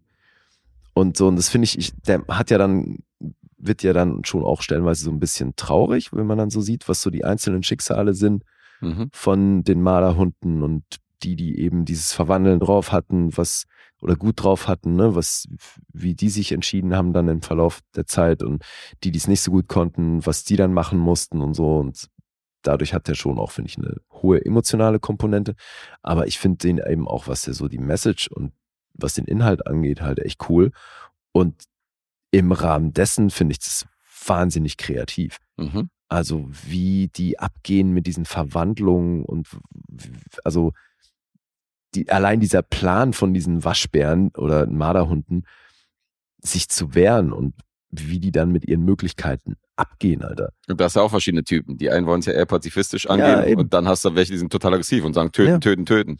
Und deswegen finde ich das auch so cool, als ich dann hier in Trailer Effects gelesen habe, dass diese Namen, die die haben, Mhm. auch eine entsprechende Bedeutung haben, was ihre Persönlichkeit angeht. Dass Mhm. dann eben Oroku Feuerball bedeutet oder dieser Shukichi ist so äh, das positive Schicksal. Mhm. Der ja übrigens an Takahata angelehnt ist. Ne? Das dann sowieso und Gonta, dieser aufbrausende, Mhm. der ist ja an Miyazaki angelehnt. Und da hat er sich ja selber immer wieder wohl geweigert, äh, gegen gewehrt, Ja. ne? dass Gonta an ihn angelehnt ist und weil das halt so ein aufbrausender Typ ist und das endete wohl echt in Tränen. Also finde ich lustig, Mhm. dass Miyazaki das Ding nicht auf sich sitzen lassen wollte. Also Also, ich- ja, also so mit dieser unterschiedlichen Mentalität von denen und so, ich fand das alles sehr cool. Hätte ich nicht gedacht. Also ich finde ihn auch wahnsinnig fantasievoll, gerade diese Geisterparade, die dann irgendwie Mhm. gestartet wird, weißt du, wo die, wo die sich dann in allen möglichen Sachen verwandeln und dann so durch die Städte ziehen und die Menschen dann mit staunenden Blicken äh, links und rechts das Ganze beobachten, das treiben. Ja. Er ist allgemein in vielen Momenten toll animiert, wo diese drei Alten zum Beispiel in äh, Menschengestalt hat, Alter, die so abgefahren sind, so cool. wie die durch die Stadt laufen, wie geil diese Stadt aussieht und die Naturaufnahmen an sich Ja. sehen ja auch toll aus, so, weißt du, wenn die dann, also richtig gut Diese animiert. Alten sind eh die coolsten, ey, mit was für einem Style die da ankommen. Super geil, ja, richtig, richtig swag. Ja. Ja. Aber er ist halt manchmal auch etwas anstrengend. Und er ist halt auch nicht kurz mit den, mit den zwei Stunden Laufzeit, die er Mhm. knapp hat. Das ist, das ist so bei meiner Manko-Seite. Und dann dachte ich so, okay, du wirst den anstrengend finden, dachte ich so, über die zwei Stunden. Und das wird dir wird dir in vielen Momenten vielleicht nichts geben. Und äh, dachte, dass du da eher auf die Uhr guckst. Hätte ich nicht gedacht, dass der so gut bei dir wegkommt, muss ich, muss ich zugeben. Nee, ich fand das echt sehr abwechslungsreich. Also auch wenn die Bedrohung und was sie verursacht natürlich sich immer wiederholt, Hm. Die versuchen es dann ja immer auch wieder anders oder so diese, dieses Wehren macht ja auch eine Entwicklung durch. Wie du schon gesagt hast, die Mentalität der einzelnen Marderhunde, die, da, verschiebt sich ja auch was im Laufe der Zeit. Ja, das stimmt. Und wenn man den Film mal wirklich gegenüberstellt zu so einem, zu so einer Disney-Produktion, Mhm. dann ist, dann sind die schon viel kreativer und komplexer und so. Und die Story ist halt abgefahren so. Ja, ja. Also diese Disney und diese amerikanischen Pro, die sind halt komplett, das ist halt irgendwie linear, so weißt du, das ist halt fast schon langweilig. So, wenn Gut, jetzt könnte man hier natürlich auch wieder mutmaßen, inwiefern diese Folklore, auf der das basiert, Die, Hm, klar.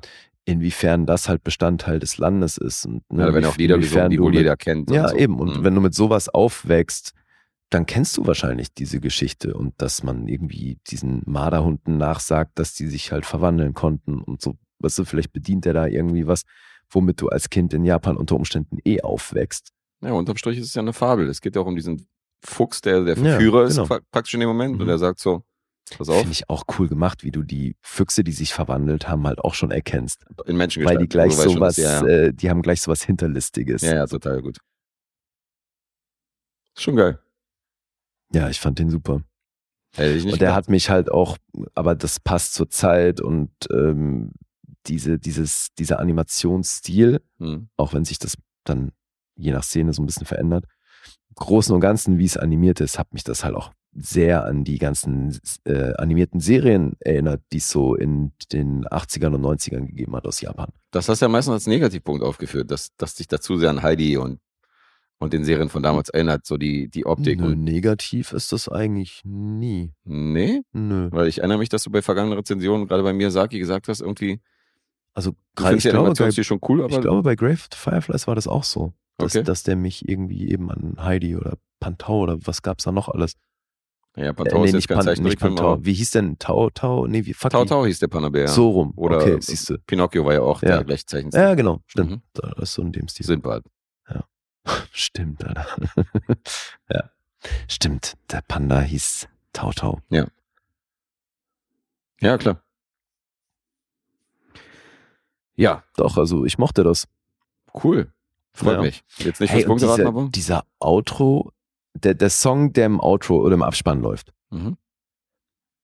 Digga, das ist doch Champs-Élysées. Echt? Nur, nur schneller und natürlich mit japanischem Text und also anderen Text offensichtlich. Habe ich nicht rausgehört. Musst du nochmal hören. Hör Im, im. Hinblick auf. Spiele ich vielleicht heute Abend im Club nochmal laut und dann äh, höre ich mir das nochmal an. Pompoko. Outro-Song. Geil. Pompoko Outro-Song, ja. Banger in Berliner Clubs. Wird ein Hit. äh, vielleicht nochmal, was die Sprecherriege angeht, zumindest englischerseits, was die englische Version angeht. Da Ja. haben wir zwei bekannte Namen zumindest, die ich gefunden habe. Clancy Brown und J.K. Simmons. Ja, John DiMaggio kennt man also Ja. schon auch. Der Ja, der- spricht verdammt viel. Aber ja, fand ich auch abgefahren. Jetzt Das- nicht so die mega-starrige, wie jetzt zum Beispiel auch als, äh, was Dave hier vorgelesen hat aus der letzten Episode. Mhm. Die Sprecherriege von dem letzten Miyazaki, also die ist ja, das ist ja wirklich arige. Ich glaube, das Aber- wurde auch immer krasser über die Jahre, ne? Weil eben, Mhm. gerade weil diese Ghibli-Filme immer wieder auch bei den Oscars in Erscheinung treten und Wollten so. irgendwie ich alle mitsprechen, ja. glaube, das, das ist ein Prestige halt auch gewachsen über die Jahre. Ja, das stimmt. Ich habe ja auch mal, äh, habe ja auch mal einen Film gesehen, wo Miyazaki die Pixar-Studios besucht und der wird da, Mhm. so ein Gott wird er da empfangen und mir alle wollen ihm die ja. Hand schütteln und äh, für die ist er natürlich, für jeden Anim äh, alle, die so, die so Animationen machen, für die und die ganzen Zeichner, für die ist er natürlich, für die war es eine große Ehre, den zu treffen. Ja, denke ich mir. Schon eine Größe. Naja, vor allem, auch wenn es nicht die Größenordnung von Disney hat, Mhm. du erkennst halt sofort einen Film von diesen Studios. Total, ja. Weißt sofort, dass das ein Ghibli-Film ist. Schon echt einen eigenen Stil. Ja. Ja, Pompoko. Voll gut. Wer hat uns den aufgetragen? Zero Famous. Ach, stimmt, genau. Guter Einstand. Ja, vielen Dank dafür. Ich hatte hier eine Menge Spaß. Ja, dann hast du schon mal ganz gut gepunktet mit deinem ersten Auftragsfilm. Gucken wir mal, wie es weitergeht. Ich glaube, der hat äh, irgend- noch was in der Richtung jetzt für Februar nochmal in den Ring geworfen. Mhm. Irgendwas mit Katzen, Katzen-Content. Und ich glaube, das ist auch irgendwas aus der Ecke. Okay. Aber wir lassen uns überraschen. Wir gucken dann, wie es weitergeht. Scheint ja ein großer Fan zu sein und äh, ist auch in einer Bubble mit den viereinhalb Sternen, wie er den gelockt hat, ist er auch äh, ganz oben mit dabei. Also alle anderen, die den gelockt haben, sind da drunter. Er ist bei viereinhalb. Er ist bei viereinhalb. Ja, bin ich nah dran. Das ist ja mal ein Plot-Twist. Wie viel gibst du? Achteinhalb. Achteinhalb. No. Das Highlight dieser Episode. Wo bist du gelandet? Siebenhalb. Okay. Halben Miesen für mich. Ja, dann lesen wir noch die anderen Punkte vor. Mhm. 7,3 sind es auf IMDb. Metascore ist bei 77. Letterboxd 3,7. Ja. Unsere Punkte haben wir schon genannt. Mhm. Und dann können wir jetzt äh, wieder mal eine traurige Abrechnung für mich hier äh, zusammenrechnen. Hast du schon erahnt, dass das nicht so gut lief heute? Naja, ich habe gemerkt, dass da äh, dass von die eine Nullrunde nach der anderen kam und äh, ich in jeder Runde irgendwie verkackt habe. Insofern Ach komm, ich hatte eine Null. Eine, nee, zwei Nullrunden hatte ich. von dreimal Raten hattest du zwei Nullrunden. Von ja. viermal Ach ja, Raten. von viermal Raten, ja. Na gut, 50 Prozent. Ja. Wie viele Nullrunden hatte ich? Eine. Ist ausbaufähig. Ja. Bei wie viel sind wir? Du hast viereinhalb Miese? Er muss sich schon das Lachen verkneifen. Ne? Entschuldige, ich gebe mir Mühe. Und ich habe einen. Knapp. Mhm. Wieder eine sehr knappe Kiste. Ich drück, Ach, mal, ich drück mal den hier. I know this feeling. I was here before. ja, no shit. Kann das sein? Ach, ja. It's my emotional cheat day. I am removing myself from this conversation. Ich kann dazu nichts mehr sagen. ey. Es ist, Das ist ein guter Plan. Ich möchte mich auch von der Conversation removen. Auf jeden Äh, Fall. ja, weil also bei, bei so einem Abstand ist es auch noch nicht mal so, dass ich, also was, ich kann da ja nicht groß entgegenwirken. Das ist das Vorherraten, größtenteils. Also, Ist jetzt auch nur, also jetzt, du, Beispiel hast, hier- du lagst einen halben Punkt daneben und den anderen hast du richtig bei den beiden Projekten, die ich erst vorgetragen habe. Ja. Und beim Vorherraten hast du jetzt einmal ein anderthalb und einmal zweieinhalb das ist öfter so, dass ich mich da verschätze bei dir. Ja, Ja. definitiv. Also, gerade jetzt bei Pompoko dachte ich so, der wird die nerven. Mhm. Hat aber nicht, sondern eher das Gegenteil. ja. Ja. Schon krass, da verhaue ich mich auch immer wieder. Mhm. Ich kenne dich nicht, selbst nach 350 Episoden. Strange, wirklich strange. Da geht noch was. Also, mein, Alter, das ist doch voll der Trip, dieser Film. Und ich meine, hier gibt's die Viecher, die sich die ganze Zeit verwandeln. Aber gut, das, das, ja, wenn du natürlich denkst, dass ich das anstrengend finde, dann ist der Tipp nachvollziehbar. Ja. Eben. Ja. Aber wenn du dann schon anfängst zu rezensieren, denke ich so, okay, ich lieg falsch. Ich merke das, merk das relativ schnell dann. Ach was, Ja. dann schon. Ja, sieht man ja auch eben. Also die Tipps, die danach kommen, die fallen deutlich besser aus. So ist das. Naja, dann greife ich beim nächsten Punkteraten halt nochmal an. Für die Episode. Geht der Punkt an Lee. Ja, sehr schön. Glückwunsch, 4 zu 1 Führung für dich. Solide. Danke, läuft. Läuft erstmal der Januar. Mhm. Und ähm, ja, nochmal an alle, äh, weil wir haben letzte Episode, glaube ich, angekündigt, dass Hakan diesmal, diesmal dabei ist mit dem Stimmt. Film Rattennest. Ja. Das haben wir ein bisschen verschoben. Aber wird nachgeholt. Wird nachgeholt. Also der Auftragsfilm äh, in der Konstellation bleibt natürlich bestehen. Mhm. Jens, man muss sich halt nur zwei, drei Episoden gedulden. Ja. Bevor wir dazukommen, haben wir in der Tabelle natürlich dann auch immer korrigiert, wann welcher Film wo. Und deswegen haben wir Pompoko jetzt vorgezogen. Ja, ich denke, wird damit leben können.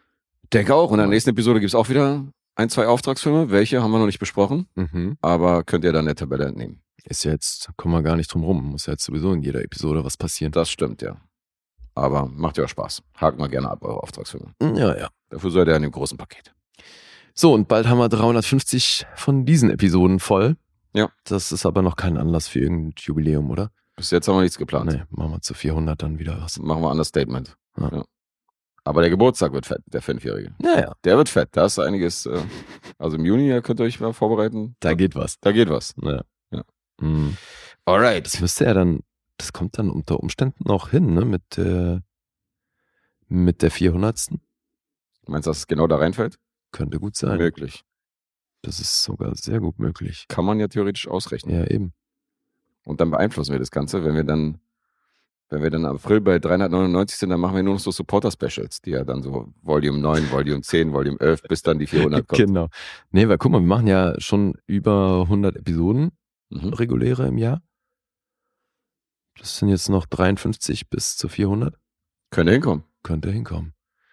Gucken wir mal. Ja, aber da haben wir schon ein bisschen was geplant, aber das ist alles, wird auch noch ausgebaut und so. Ihr wisst ja aus der Vergangenheit, manche Jubiläen und äh, Geburtstage werden von uns krass zelebriert, andere lassen wir komplett unter den Tisch fallen. Ja.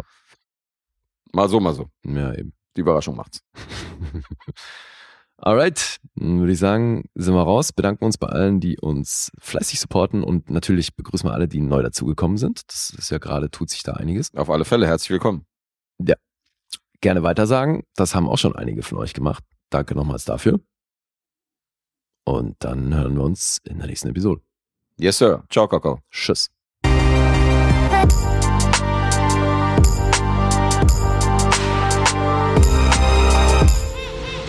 Bewegt Bild Banausen.